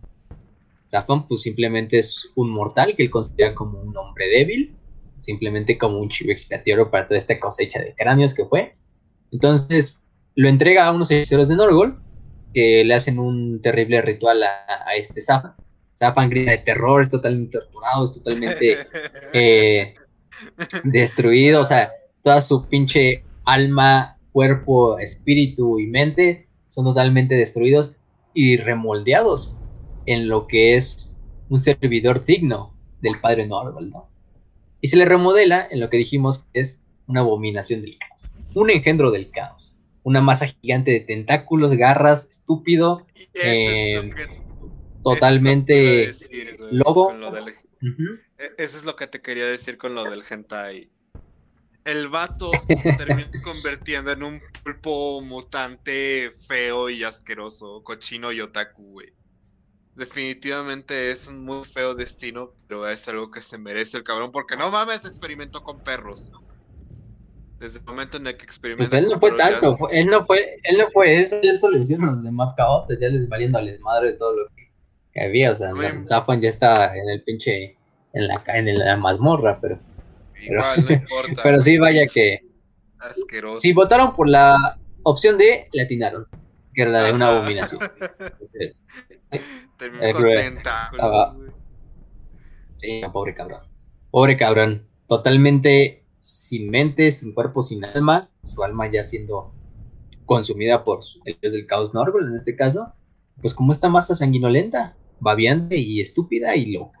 Que queda en, este, en esta celda. Cuando la abre Héctor Rex y los caballeros que lo acompañan, pues simplemente se dan cuenta de que se zafan, de que en esto se convirtió el archihereje de Brax y simplemente ordenan que entre un cuerpo de lanzallamas y que quemen todo lo que está en la celda, incluido el propio Zafan. Y pues ese es destruido. Güey, el Zafan con, la música de. Ajá, de. Probablemente se estén preguntando cómo llegué a este punto de mi vida. Todo comenzó una buena tarde que dije que todos eran ejes. Curiosamente me convertí en uno. Sí, sí, sí. pues, le fue de la verga. Pero bueno, ese es el final de, buen cardenal Zafan, asesinado por armas némesis y por lanzallamas, purificado en los, en los estos fuegos del emperador y pues, su alma totalmente encarcelada a los poderes ruinosos, que pues le terminó sirviendo, ¿no? Entonces, pues los Rex y sus hombres terminan de lo que es el resto del priorato, pero en el camino también se encuentran con otra celda. Con otra celda donde, bueno, uno de los justicares de los caballeros le, le dicen, encontramos sobrevivientes, eh, señor, pero no creo que debería verlas. En este caso le informa a los Rex, los Rex finalmente va a ver sus propios ojos, se encuentra, los encuentra a seis prisioneras, a seis de las hermanas de batalla que se habían quedado, a, que tenían la misión de custodiar el priorato de plata, eh, totalmente torturadas, totalmente mutiladas, eh, violadas, obviamente. 17 años de tortura, violación, eh, destrucción mental, eh, bajo el mando de, de, toda clase de cultistas, de herejes, mutantes, hombres bestia, incluso demonios, no sé. Esas pobres mujeres ya habían visto todos los horrores, era la deformidad y pues estaban medio muertas. Milagrosamente estaban vivas, simplemente porque se les había logrado alimentar de una forma rudimentaria, pero pues estaban muertas totalmente desnutridas, totalmente dementes, sin incluso mudas, ¿no? Ya de que simplemente ya ni responden a los estímulos. Y los caballeros pues, deciden llevárselas y transportarlas a su crucero de ataque. no, mames, 17 años. Si hay una película que se llama Mártires, banda no la vean, solamente les digo, no la vean, pero tiene que ver con tiene que ver con tortura extrema, eh, pero pero extrema. Entonces, no, simplemente no la vean. Pero, ah, porque bueno, les spoileo porque les estoy diciendo que no la vean. Tiene que ver con que se supone que con eso encuentran la iluminación y encuentran lo que pasa después de la muerte y cosas por el estilo, torturando mujeres. Entonces, sí, es como que, uy, la verga, le hicieron un mártir. Y no, No, se, se pasaron de verga completamente. De hecho, no me, no me sorprendería que pudieran funcionar de alguna manera en, en sociedad, eh, pero ya serían así como, no sé, ar- ar- archivistas o algo por el estilo. O sea, no creo que funcionen ya muy bien para el resto de la, de la sociedad, menos en Oh. guerra ni cosas por el estilo, ¿no? Sí, yo ni creo que como escriban, ¿no? Pobres cabrones ya están como en estado vegetal, o sea, ya no más viven porque quizá tienen ahí un resquicio de voluntad o de fe, pero pues, completamente locas y ¿Al- Ajá. ¿Alguna vez han jugado Gears of War 2? como la María. Ajá, güey. Ah, sí, sería una buena analogía. Si jugaron ese juego, eh, cuando Dom va a salvar a María, pues ahí está así totalmente hecho mierda. Y, que- y que Dom la ve y se le imagina así toda. Sana. Y, así ya como ciega y ya que ni puede hablar. Y, no sé, toda así jodida. Pero sí, exactamente así. Los cabellos grises pues se las llevan a la nave. Y dicen pues, eh, no sabemos qué pedo con ellas. Lo único que vamos a ver es intentar como estudiar a base de su sacrificio que se supone es la influencia demoníaca y todo esto.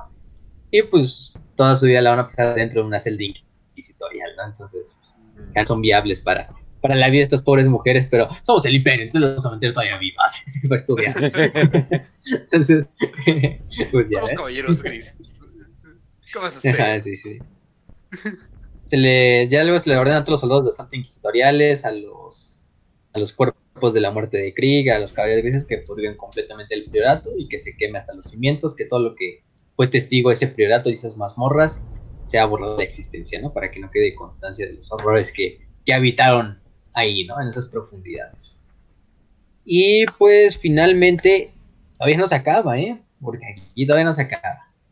Recordemos que Sufor había hecho un portal por el cual se había escapado él y muchos otros marines de caos hacia otras partes. Eh, Rex intenta hacer una. comandar otro equipo de caballeros grises para que vayan destruyan el portal o eviten que salgan el mayor número de startes por ahí y eh, interceptarlos antes de que se escapen.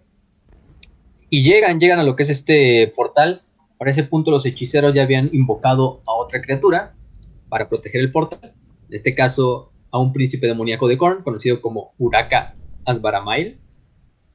Este príncipe demonio de Korn, pues, estaba comandando a, a los pocos hechiceros que quedaban y protegiendo este portal. Y eh, los caballeros se teletransportan literalmente hacia la zona. Ajá. ¿Te das cuenta de lo extrañamente irónico que es el decir Korn estaba, o sea, un, un príncipe demonio de Korn estaba defendiendo hechiceros? Está protegiendo la retirada, ¿no? Ujú. Está protegiendo, Y además la- y- retirada. Protegiendo hechiceros y la retirada. Ajá. Joder. Y además uniendo a otras fuerzas del caos para liderarlas. eh, no mames, esto es. No sé qué religión es esta, pero. What the fuck. Por eso este príncipe se lo va a llevar la verga, ¿no? Pero por ser un pinche hereje contra los signos de Korn. Pero bueno, o sea, los, los astartes hacen un ataque, también se invocan otros demonios del caos como mastines, de, desangradores, juggernauts, y, y contraatacan. El hermano capitán Stern, que es un astartes de los caballeros grises que algunos ya conozcan, creo que lo mencionamos incluso en el capítulo de los caballeros grises, pero bueno, es un, un buen caballero gris que participa en otras novelas, no en el estudio de Brax, en el estudio de Penric, por ahí anda. Eh, se enfrenta precisamente contra el príncipe demonio y Stern con su voluntad indomable y con su poder logra asesinar finalmente a el príncipe demonio y darle muerte. Darle muerte temporal, ¿no? Como ser un príncipe demonio, pues obviamente revisar.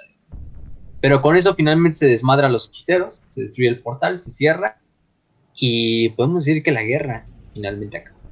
El 414 del año 830 del milenio 41, el asedio de Brax es declarado oficialmente finalizado. Eh, después de una guerra que se llevó la vida de 14 millones de Dead Corps de Krieg, por eso es un cero, como siempre, eh, de cientos de miles de recursos humanos, tanto ingenieros de la Armada Imperial, bueno, tanto ingenieros del Monitorum, civiles, eh, miembros de la Armada, miembros de las legiones titánicas, 22 titanes participaron en la batalla, probablemente muchos de ellos destruidos, no es la totalidad del Legio Astorum, pero sí muchos. Eh, cientos de Space Marines, quizá incluso pegándole casi a los mil Marines, o sea, no sería tan descabellado. Cuatro inquisidores, nueve titanes son los que se pierden de la Astero, mientras que las fuerzas de, de Brax son totalmente exterminadas. Hasta el último hombre, mujer, niño y anciano. Demonio, hereje, mutante, hombre bestia, cultista. Hasta el último de esos. Em, bueno, al menos pudimos rescatar el planeta y ahora lo podemos poner en funcionamiento otra vez. Al fin, ¿no? Digo, somos el imperio, al final del día nos enfocamos en funcionamiento. Al fin, ¿no? Así, ¿O no? Sí, por fin ya podemos usar el planeta, ¿verdad? no? ¿Qué creen? Aquí llegó el reporte del Departamento Monitorum, del administrador. Nos dicen que el planeta no tiene nada de valor. La estructura del planeta totalmente fue destruida en el interminable de artillería entre Krieg y entre las fuerzas de Brax, entre los ataques de, de órbita y los ataques titánicos. Eh, la ciudadela ya no existe, ya no está en pie. Las fábricas y almacenes de todo Brax fueron totalmente devastadas. Y muchas de las zonas de Brax son zonas que están corruptas por el caos, entonces no son viables para la construcción ni para la vivienda. De hecho, tenemos que poner todo el sistema en cuarentena porque ya, ya tenemos que prepararnos, o sea va a ponerse cuarentena y todos los planetas alrededor van a ser eh, probablemente terminados. Sí, una buena campaña, ¿no crees? Ninguna nave imperial puede volver a entrar al sistema Brax, a menos que esté autorizada por la Inquisición y por el Ordo Malius. Eh, nadie va a volver a pisar por el resto de la eternidad la superficie de Brax. Y todo lo que quede de Brax, pues, se toma como recurso perdido. Ese es el sacrificio del imperio. Otra batalla ganada por el imperio, claro que sí. Otra gran campaña. Tanto Dios Pero bueno. es como... Es el imperio, no sabemos cómo otra...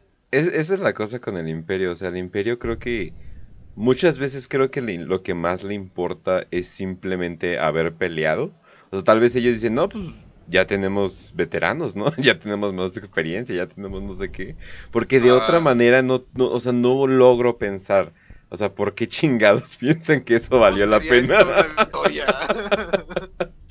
o sea, pero o es que cualquier otro estratega en cualquier otro lugar sí diría así como, pues no mames, o sea, no, no o, sea, o creo que esto sí ya no lo vale. Pero el imperio dice así de, güey, ¿qué importa el valor?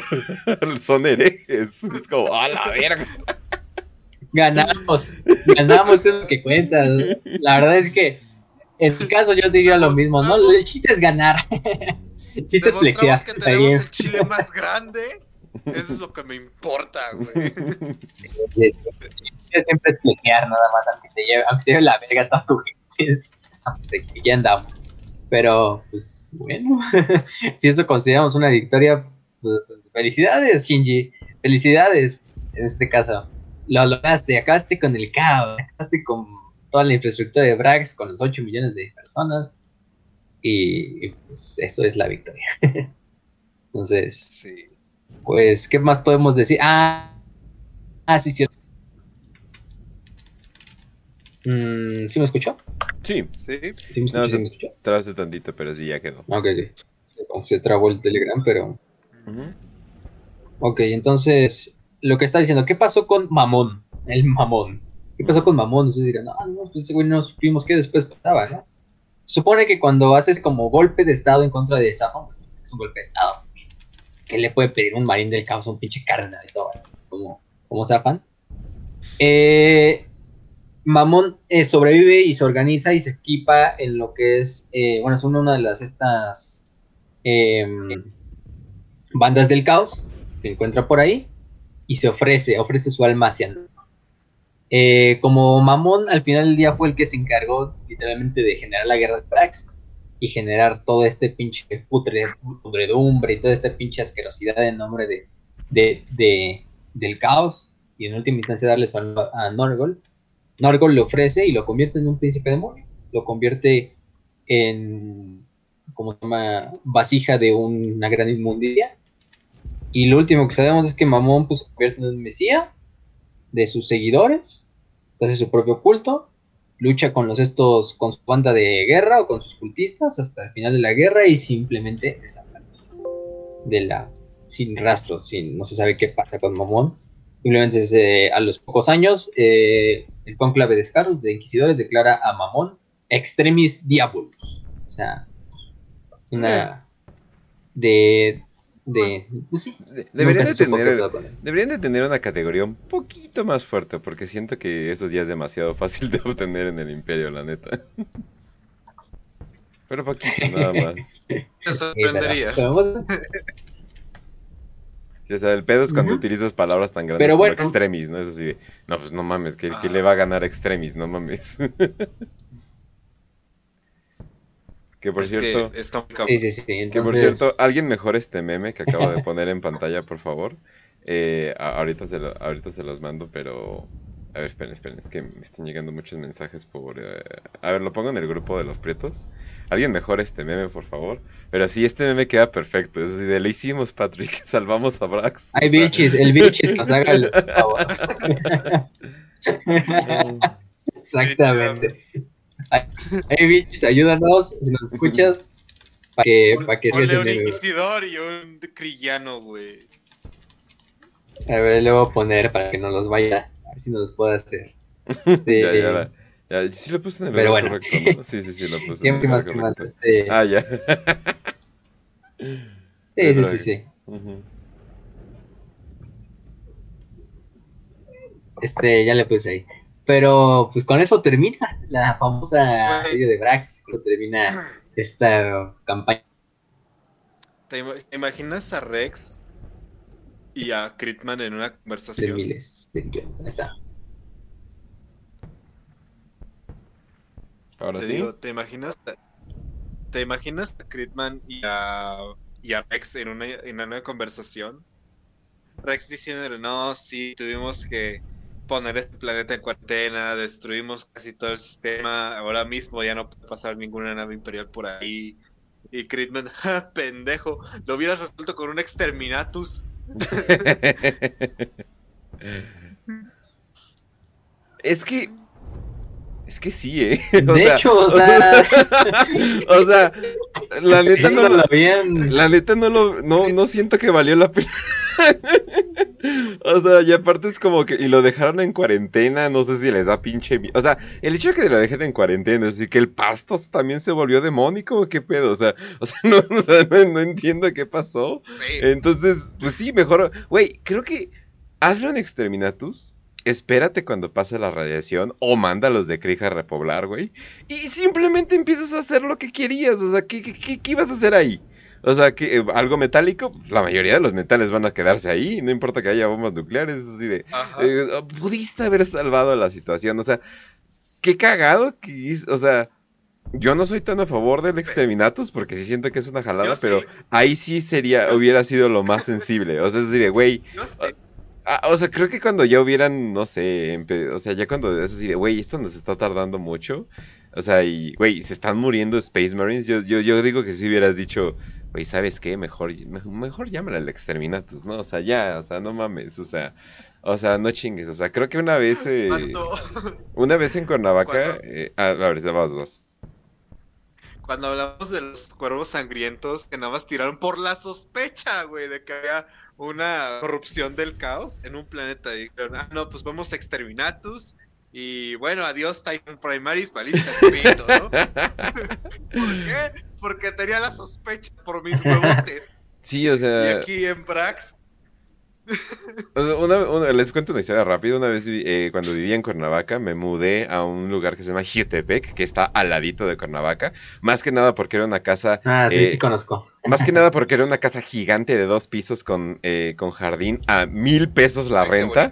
A mil pesos la renta. Y yo digo, ¡hola, ¿no? ¿no? Entonces...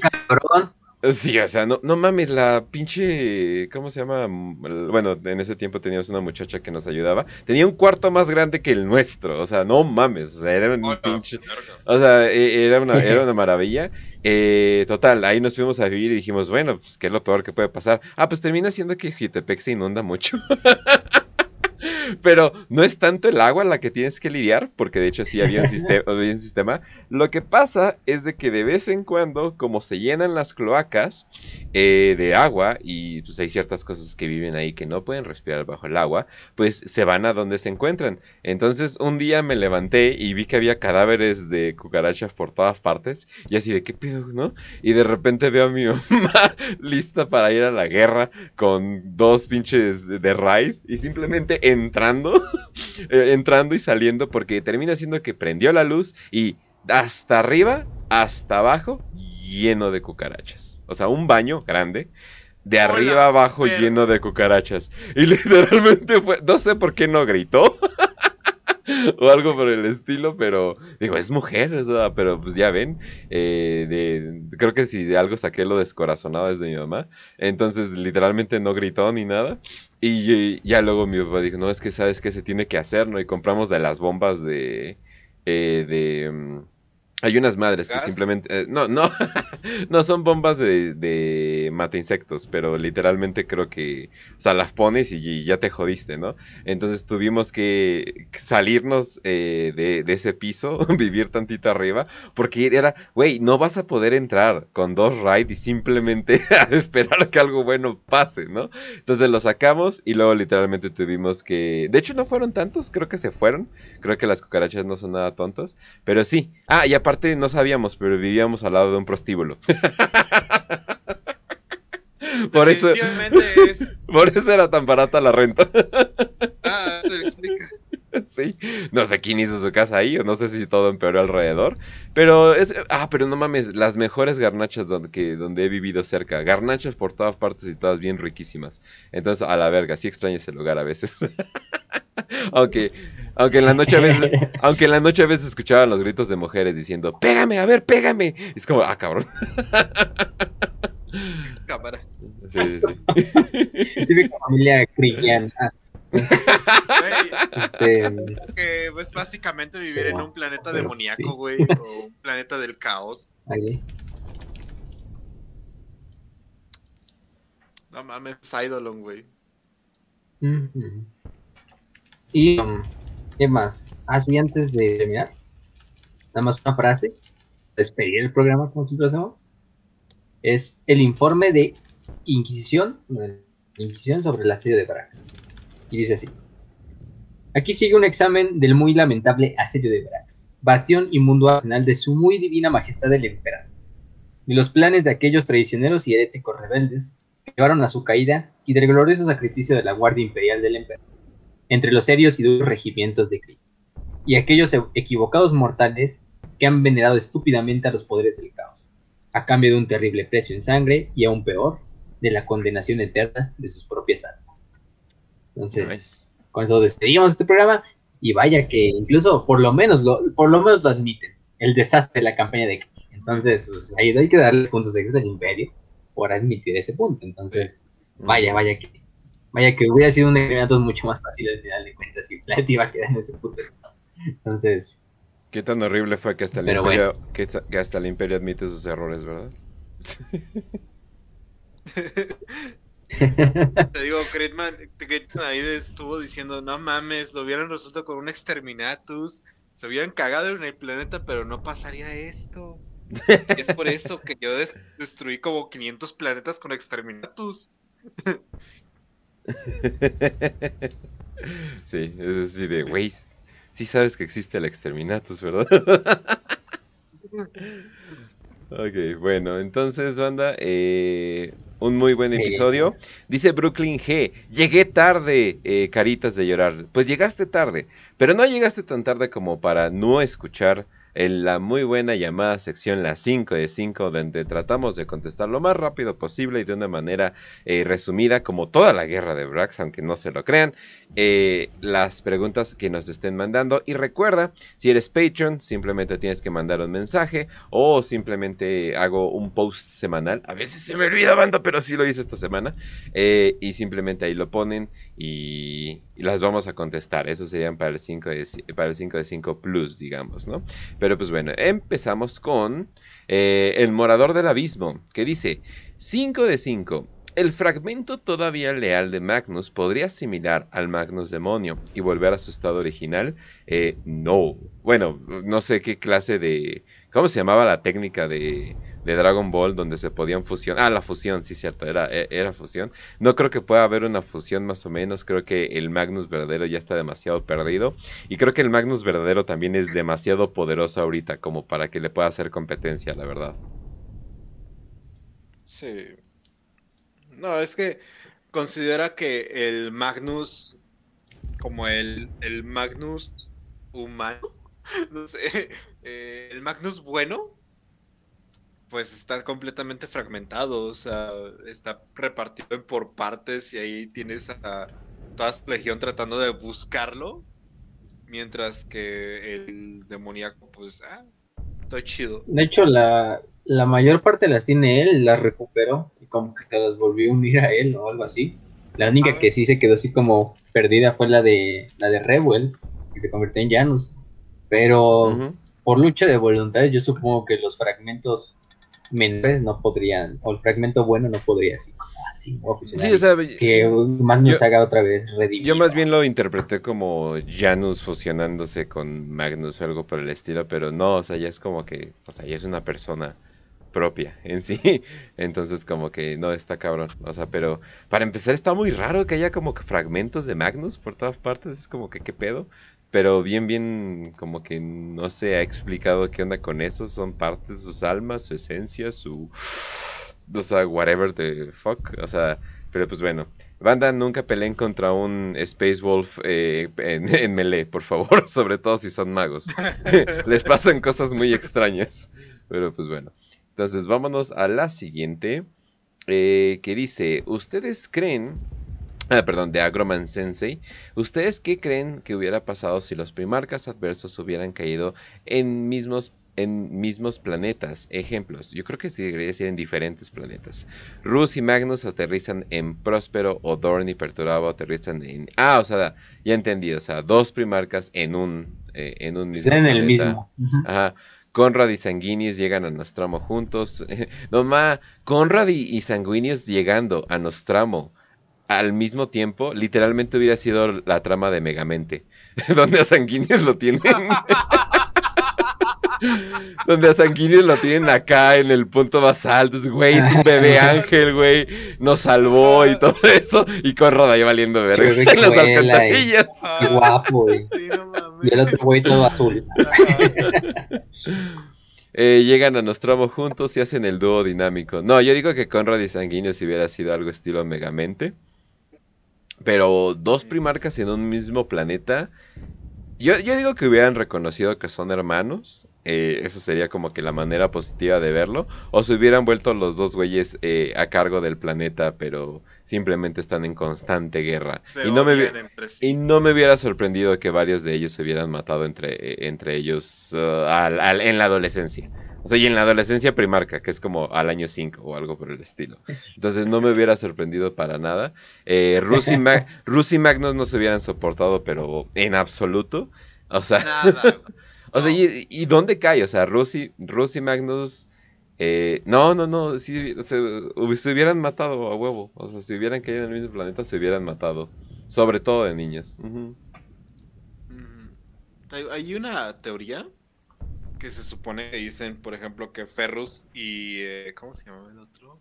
Fulgrim tenían, estaban destinados a, caer en distinto planeta, o sea, que intercambiaran planetas, pero Pichi Segora que, los, se supone que los cambia, y es una teoría, pero fuera de eso, dos primarcas en un solo planeta hubiera estado súper extraño y Ah, no sé, o sea, siento yo que hay marcas que son del orden, que eso es como que, ah, dijeras Thorn, este, Gilliman, Sanguinius, todos esos que son como que los buenos, y luego, está- y luego están los culeros, que son Conrad, O sea, este, Sí, o Mm. sea, pero ahorita que lo dices, Dorn y Perturabo si hubieran literalmente, o sea, si hubieran trabajado juntos a más no dar. Yo creo que cuando Sí. llegaba el emperador ya tenían todo un sector bajo su mando, o sea, así, ah, qué pedo, pa, ¿sabes? Sí, sí. todo tranquilo. Te- digo algo, o sea, yo creo que a Perturabo le jodió un chingo el, salir en Olimpia, güey. Porque el vato era funcional, pero mm. pues pinche manipulación que tenía en Olimpia, güey. Sí, completamente. Pero si no, Dorn ni Perturabo, no manches, no. Dorn jugando eh, Fortnite por todas partes, construyendo, Perturabo. No, hombre, lo hubieran hecho súper bien. No, no, no. Eh, eh, el, dúo, el dúo soñado. Pero sí, no. no puedo pensar en otro. Pero como dicen en los comentarios, Angron en cualquier otro planeta creo que le hubiera ido mucho mejor de, la chingadera que tuvo que pasar. Pero. no sé, tal vez.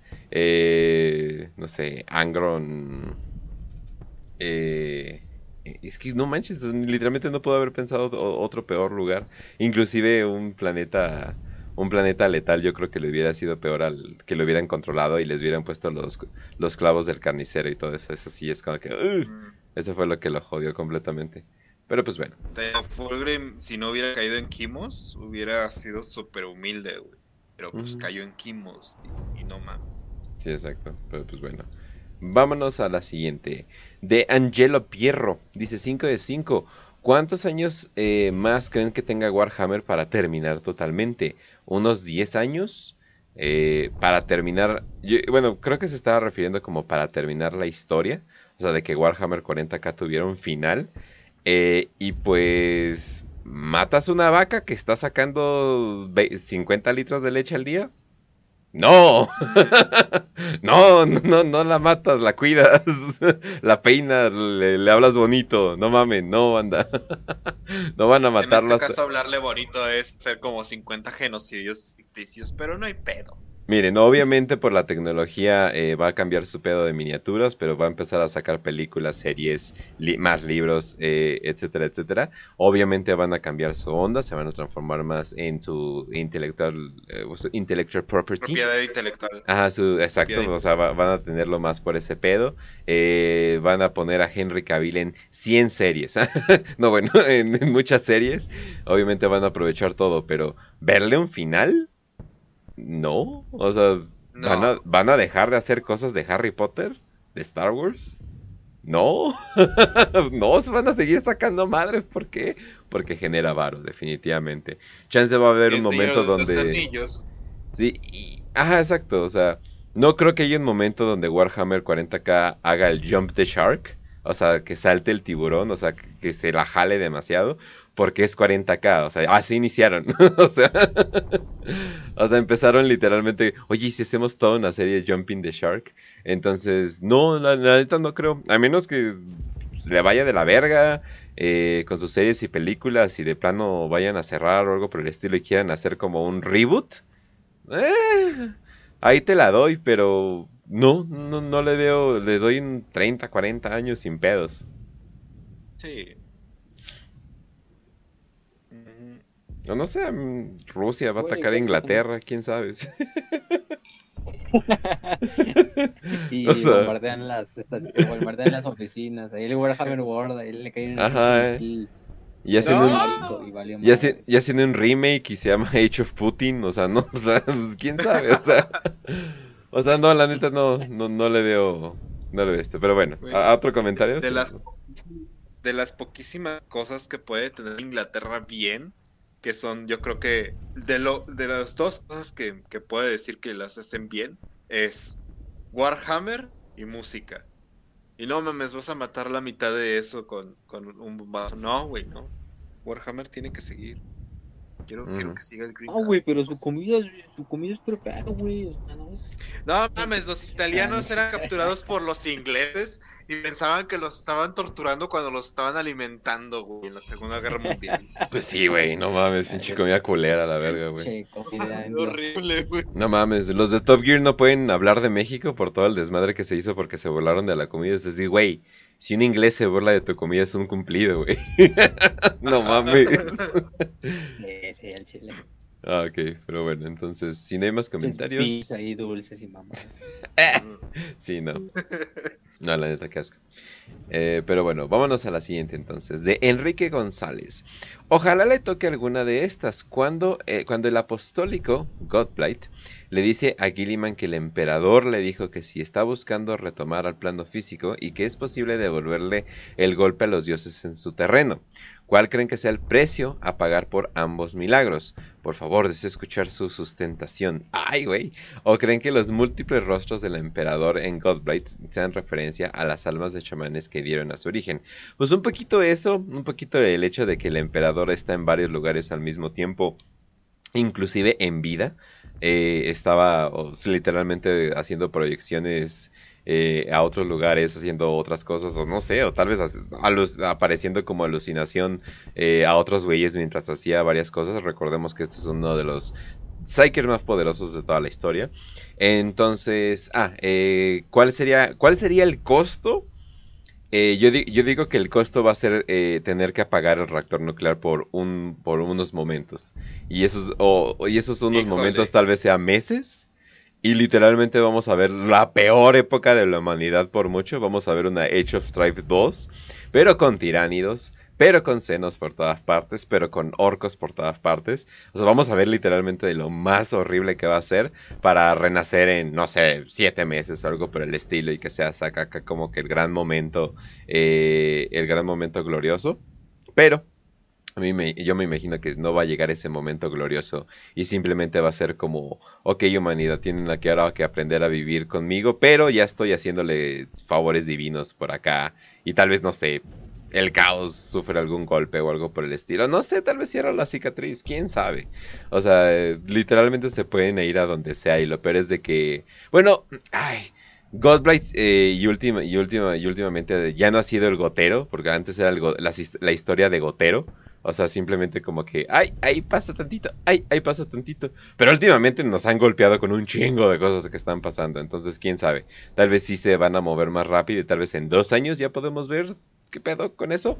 O literalmente va a ser un pedo de que va a invadir a, a Gilliman completamente y, va a tener que tomar su cuerpo. Quién sabe. O sea, es que no, no manches. O sea, ¿quién pensaba que primero iba a ser Gilliman en revivir? ¿Quién no? O sea, bueno, varios lo autorizaban, pero quién sabe. Quién sabe qué va a pasar, la verdad. Yo digo que el precio a pagar es que maten a Gilliman.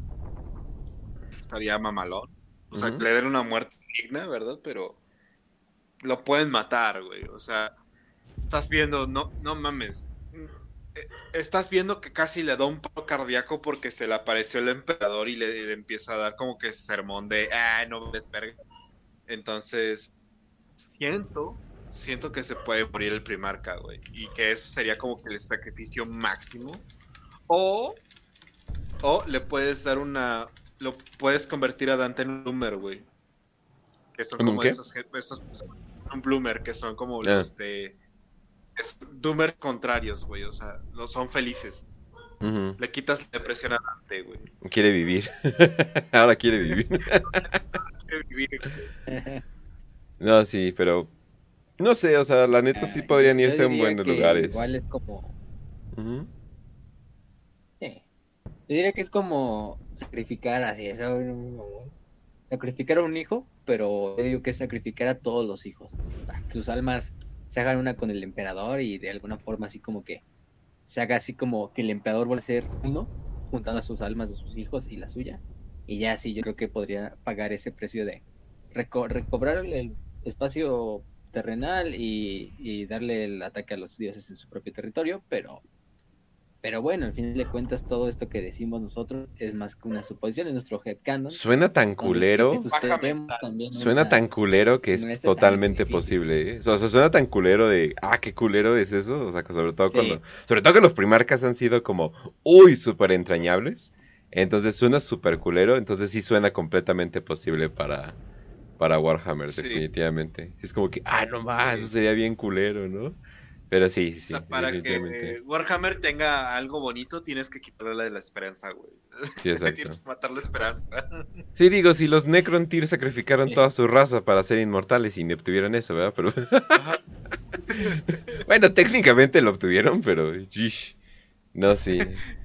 O quién sabe, tal vez termina siendo, ah, el emperador era, era, e, era un Zetán antiguo o algo por el estilo. Y es como, ¡ay, cabrón! Pero, o no sé, eh, hace mucho eh, uno de los güeyes eh, que escribe para Warhammer eh, dio la idea a Games Workshop de que el emperador era una inteligencia artificial perdida y lo quería hacer canon. Y Games Workshop lo mandó muy a la verga. Así como que no, no mames, no, no chingues, ¿no? Pero, ¿chance? chance luego dijeron, espera. Hmm. Así como que tal vez es, es, algo que pueda pasar, quién sabe. Recuerden que es Warhammer Banda y literalmente pueden hacer retconear, que es básicamente cambiar el canon y hacerlo y hacerlo verdadero. Pero pues bueno. Entonces, muy buena pregunta, muy buena pregunta. Eh, de Román Encinas. Ah, cabrón, me encanta la idea de quién sabe qué espaciales. Bueno, de nazis espaciales. Dice 5 de 5. Si ustedes vivieran en el milenio 40 y por cuestiones de warp viajaran en el tiempo, ¿en qué milenio les gustaría aparecer? Ok, ok. Pues Más bien como milenio y tiempo y lugar, ¿no? O sea, porque o sea, había, o sea, había muy bonitos lugares, pero ¡ah! No, o sea, completamente de otro lugar, no. Mm, no sé, milenio 30, Gran Cruzada, eh, Terra. así vives a toda madre y ves los logros del imperio desde primera fila, entonces Uf, así estaría épico. Sí. Pero yo en Milenio 31. Gran Cruzada. Pero es la época más heroica del Imperio, así todavía más heroica que la actual. Sí. Y así como que todavía ves, ah, aquí sí hay esperanza, se puede vivir relativamente bien. Ver la reunión de los primarcas, ¿no? Y que se están llevando bien y todo eso, ¿no? Es como que, ah, no va, ¿no? Quiero un pinche soldado ahí en Ulanor y ahí ver a los cabrones en el palco, así los. Así bien pinche lejos, ¿no? O sea, se ven como un puto puntito, pero. Pero, oh, ahí está Leon Roth. Digo, ¿dónde está esto ya Taikan, güey? este, verga, yo, yo entraría a. ¿Sabes qué? A la verga, Milenio 42. En el momento en el que más está el cagadero, güey el momento así, ah, Cadia acaba de ser destruida, valió verga todo, no, todavía no están los primarios, ya sabes, en ese momento, y vería, sola, solamente me iría a Ultramar. ¿Con qué objetivo, güey? Me iría a Ultramar con el objetivo de ver a, ¿cómo se llama? Marnius Calgar gritarle a Cole, Cole, no mames, no. estaría bien mamalón, güey. Simplemente quiero ver cómo se lamenta porque su primarca muere. o sea, nada más estás ahí para ver el güey sufrir. eh, eh, no, miren, eh, yo sería muy fácil. Eh, yo viajo al milenio 35 y viajo al planeta que, donde se originaron los Tau, donde todavía eran así gente primitiva, y abro un restaurante de sushi. Y ya. Huevo rico. Ok. y, lo, mejor es que puede ser un restaurante de sushi y una pinche steakhouse al mismo tiempo, güey. Ya ves que son peces vaca, entonces. Sí, sí, tienes bistec, tienes pinches carne asada, tienes pinche eh, sushi y pescado y mariscos, güey. Exacto. Es así de, oye, pero tenemos potencial, cállese. no, cállese, cállese. Hay algo en el futuro que se llama Railgun. Tú no la debes de tener, hijo de la verga. Ya vete a la chingada. Y con eso que nos dicen que ya está bien pinche OP en el juego de mesa. Sí. Con último, sí. Y, lo está. que le metieron. Y lo está. Sí, está. está OP, güey, pero dices, bueno, tiene un punto. O sea, es un arma que hasta le da terror a los marines espaciales. Y es por eso que con mayor razón. Pregúntale, le enviamos un saludo al sector Hidalgos que nos envió este resumen de un torneo que fueron no a su torneo, porque su torneo todavía falta, es hasta julio. O junio, julio. Julio, creo que es julio. Este, pero nos dijeron que puta madre, que los Tau se quedaron todos los tres lugares primeros. Así en todos los equipos que ya. Eh, con, dos disparos. No, sí, bueno, yo no lo juego, pero he visto. que había cabrones que se retiraban antes de la fase de disparo Tau. pues decían, no, ya me va a llevar la verga. Ya, me ah. No, ya, chicos. No, y además como es competitivo, o sea, no es como, ah, voy a tener el ejército que quiera, no, no, es como voy a tener lo más óptimo, y pues sí, ahorita obviamente es lo más óptimo. Eh, pues no le saben, hubieran metido orcos, y al parecer los orcos también están fuertes, y como es en Swarm, pues valiendo verga, pero pues sí. Pero no le saben, no le saben. Pero pues bueno, hablando de orcos, por cierto, eh, vino una nueva noticia en esta semana en Warhammer. Eh, pero al parecer, eh, no sé si ya había salido, pero estoy buscando y al parecer eh, no. Estuve buscando en uno que otro lugar. Pero al parecer va a salir un nuevo libro de. Eh, no sé si sea como... No, espera. Pero va a ser la... Ah, sí, va a ser la versión de portada dura. La neta, está, está bi- está bien bonita. se, se ve, se ve muy bonita. Entonces, al chile... eh, creo que voy a empezar a coleccionar libros en físico. No lo sé. no lo sé, no lo sé. La neta se ve bastante bien. Pero... Y esa será la noticia que va a salir. También va a salir un nuevo episodio de Exodite. Es como que, yay, al fin. Es como que, no mames, se tarda- eh, la van a sacar cada dos semanas. Ya no me agrada eso. ¿Por qué cambiaron la ese? No, están haciendo trampas. No. No, de- definitivamente no, pero pues bueno. Eh, y se supone que ahí viene un nuevo libro de Primarca, pero no han dicho cuál. Entonces, como que, ah, cabrón. Eso sí. El de Mortarion. De Mortarion. Ah, ya lo dijeron bien, bien. Creo que ya sacaron, la, sí, ya sacaron hasta la portada. Ah, ok. Sí, de la serie de los Primarcas ya creo que nos queda Mortar. Falta Mortarion y falta. No, Lorga ya tiene. Creo que falta nada más Mortarion, ¿no? De que le saquen el libro. Porque todos los demás ya tienen. A ver si ahorita me acuerdo de otro. Pero creo que nada más Mortarion. Ujú. Ok, y un libro. Estaría con madre que hicieran un libro de Rogal Dorn, pero bueno. No hay. Ok, seguiré esperando otro libro. Ah, de- sí, también le falta Dorn, ¿no? es el que nos falta. Va a ver, va a ver, va a ver. Va, va, va, al fin van a decir qué chingados estaba haciendo en toda la herejía. es decir, ah, en, en realidad está haciendo esto que cambia todo. Es como, oh, por Dios. Pero sí. Pero pues bueno, banda. Entonces, eh, pues eso sería todo por el programa de hoy. Eh, ya saben que, bueno, un saludo a todos los que nos están viendo. Un saludo a toda esta comunidad que se está armando. La verdad, eh, bastante chida la comunidad. Ya saben que nos pueden encontrar principalmente en YouTube y Spotify, pero también estamos en Instagram, en Facebook, en Patreon si nos quieren apoyar y en todas las plataformas de Anchor. Yo soy Kench, arroba Kench611. También me, me pueden encontrar en Kench Streams y en Kenchu. Si quieren seguir mis canales de YouTube, hago contenido bastante radical a, esto, pero a ver, a ver si les eh, llega a gustar. También pueden seguir a arroba podcast ras que ah, di- dicen que hace podcast, Ah, pero ya lo he hecho. No andamos burlándome, lo pueden seguir en Twitter y también arroba Facio Eternum, que no solamente hace contenido de, de Warhammer, sino también eh, hace contenido de Roma eh, en su t.me. eh, ay, ay, ay, a ver, espera, ¿cómo se llamaba? Ah, sí, t.me diagonal últimos guion bajo romanorum. Sí, siempre, siempre la última parte es como, eh, siempre como que me, siempre como que me trabo. Medio abandonado, pero. pues ahí hay contenido. Hay suscríbanse. ya subiendo. Sí, Antes, quiero hacer como que una pequeña recomendación. Porque pues ya me gustó como que recomendar tantito algunos eh, cuentas de Twitter.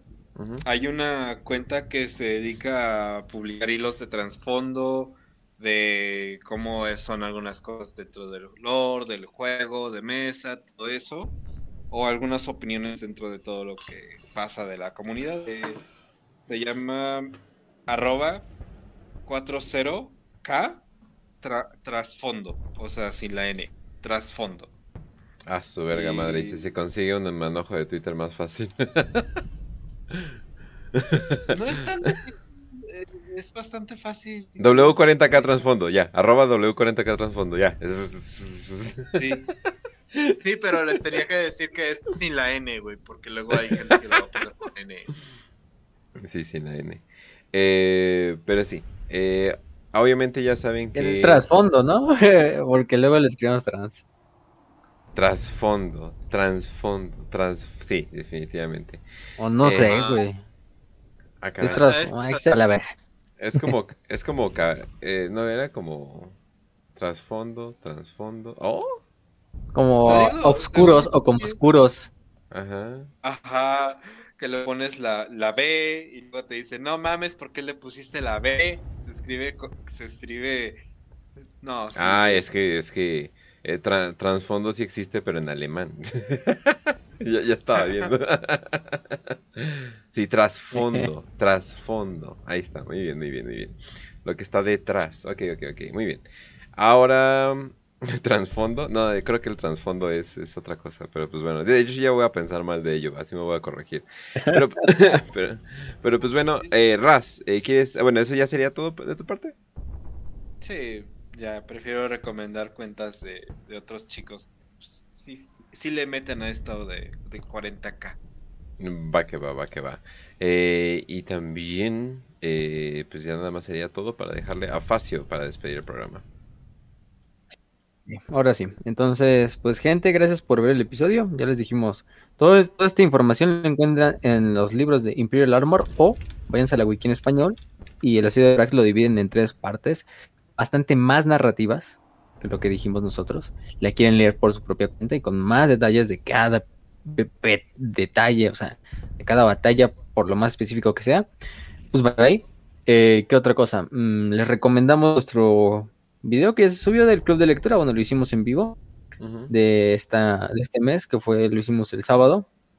Estuvo con nosotros Macrack Project un ratito, estaba en el trabajo, él en vivo desde acá, entonces eh, nos acompañó y estuvimos con los demás también analizando la novela de Godric y Félix de Matatrolls, vaya que qué buena saga, qué buen Ah, qué buen era- dúo, hablando de dúos. Eso era lo que me eso era lo que se me olvidaba. A final de este mes vamos a estar en otro club de lectura, pero con eh, ¿qué, qué sería? ¿El cazador? No, devorador. cosechador, Cosechador, cosechador de sangre. de sangre. Blood River, pues. Eh, la segunda parte de la trilogía de Los Amos de la Noche. Está bien buena.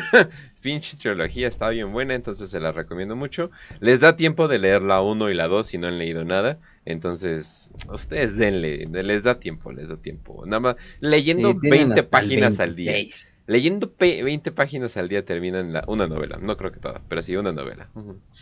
Sí. Tienen hasta el 26 para leerla, o sea, de, de marzo, o sea, es bastante tiempo.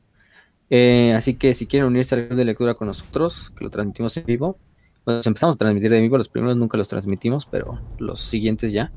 Eh, ahí vamos a estar. Eh, también pueden unirse al canal de Telegram, al- tanto al canal de, pues, del canal y al canal de comunidad, que es WPP Comunidad, y al de la biblioteca, donde subimos libros. Todos los libros que mencionamos casi siempre están en esa biblioteca. Algunos que no los conseguimos o se nos olvida y luego se nos va el pedo, pero, pero hay muchos libros y también nos ayudan ahí. Este Alex, Ale, Ale Parra, le enviamos un saludo, que también nos ayuda ahí, y está Luz María, que también se encarga luego de subir los, los libros que se nos va el Oh, sí. ¿no? De hecho, subió ahorita la de los Corsarios Rojos de Badab, algunos de Badab, entonces hay buenos, aunque estén en inglés, pero pues así se consiguen. Entonces, pues la siguiente semana, la siguiente semana les dejamos en, en, en pausa lo que vamos a decir, todavía no sabemos, quizá hablamos, quizá incluso regresamos con la herejía, quién sabe eso se decidirá. Pero, pero est- est- estén atentos a todas las redes, ahí siempre lo publicamos. Entonces, una, unos días antes del, del lunes siguiente ponemos qué vamos a hablar. Entonces, para que sea también como sorpresa. Le damos un saludo también a los del sector Hidalgos, que en el episodio pasado se me fue el pedo un poco porque yo había leído ahí como que eh, el torneo era este, en febrero, pero no, es en julio. Eh, ya lo, ya lo, ya lo retomamos en la publicidad, estaba bien, entonces no hay problema. Eh, pero sí es el 23 y 24 de julio del 2022. Ya se pueden ir inscribiendo desde ahorita, entonces tienen bastante tiempo para irse eh, inscribiendo con los compañeros del sector Hidalgos, el torneo GT de Hidalgo, que pues, va a tener mucho, entonces ya les dijimos, ¿no? Tienen Ah, premios en efectivo en productos de Games Workshop, el trofeo, más su entrada cubre pues la entrada al torneo, las playeras, eh, la comida, entonces, y va a ser en una hacienda ahí en Hidalgo, si son de aquí de. México, entonces nice, nice. pueden, pueden irlos contactando ahí en su página de ellos de GT de Hidalgo para que les den también más información. Entonces, sí. Ah, Ahí antes, de, y antes que despidas, si siguen aquí, a, a pesar de que ya estamos en el mero final, eh, si tienen algún modelo en 3D, que lo tengan, o sea, simplemente que tengan el archivo, no importa que sea de pago o que rompa leyes de copyright, me lo pueden mandar a arroba kench1611 en Telegram. Aguanta, hasta 2 gigabytes Telegram, entonces me lo pueden mandar sin pedos. Eh, ahí mándenmelo por favor, simplemente porque estoy haciendo una colección, no voy a decir por qué, Pero entonces, no, me estoy haciendo una colección, pues. Me gusta coleccionar cosas, caray. Soy un cuervo. Pero bueno, entonces, sí, eso ya sería todo. Así ya, ya puedes pedir. Y también vayan a checar el nuevo canal de Macrack Project que hizo Historias de la Tierra Media, se llama. Que es un canal de, pues, del Señor de los Anillos que hizo Macrack para, pues, meterse ahora en ese universo de, de, del Señor de los Anillos que también vale la pena mucho. Entonces vayan también a checar su canal. Eh, vayan a, prácticamente a darle a darle like, a compartir todos sus videos y los nuestros también. Eh, el miércoles se supone que sale Exodus, entonces pues, atentos con esos compañeros de Warhammer Minus, que les enviamos un saludo donde quiera que estén, esos pochos que nos Oye, cuentan vez- bien, entonces Si sale buena la serie, chance le hacemos una cápsula de mitad de temporada y luego de Sí. otra mitad de temporada, porque la... De hecho, No me he decepcionado, ¿eh? Aunque fueron como 10 minutos, pero no me decepcionó para nada, ¿eh? también estamos ahí planeando por ahí una cápsula, ¿verdad? Con un animador profesional a ver sus opiniones acerca de, Oh, sí. de, de las animaciones de Warhammer. Oh, sí, oh, sí. Eh, entonces, Oh, Qué mejor que un profesional para que nos diga qué es lo que tiene malo Hammer and Boulder, qué es lo que tiene bueno, qué es lo que tiene bueno Exodite, Angels of Death. Entonces, pues ahí luego lo vamos a estar viendo. Creo que se va a subir a Patreon o no sé cómo lo vayamos a hacer. Pero bueno, ahí les informamos. Entonces, también estén atentos al Patreon. Recuerden que con desde creo que dos dólares, un dólar, pueden estar apoyándonos en Patreon.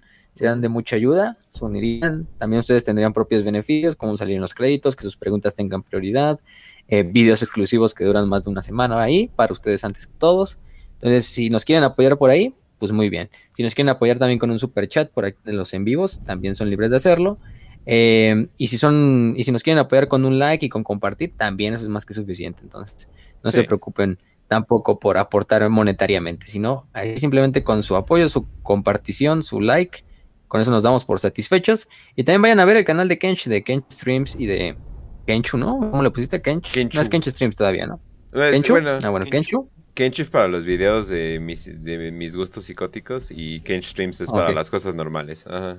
Hey, normales. Exactamente, ahí donde está subiendo la, está subiendo la marranera, o sea, análisis de la película de Encanto que subió la semana pasada. Eh, la marranera de la invasión de Rusia estuvo bastante buena. Entonces Sí. vayan a verla, también estuvo Raz por ahí.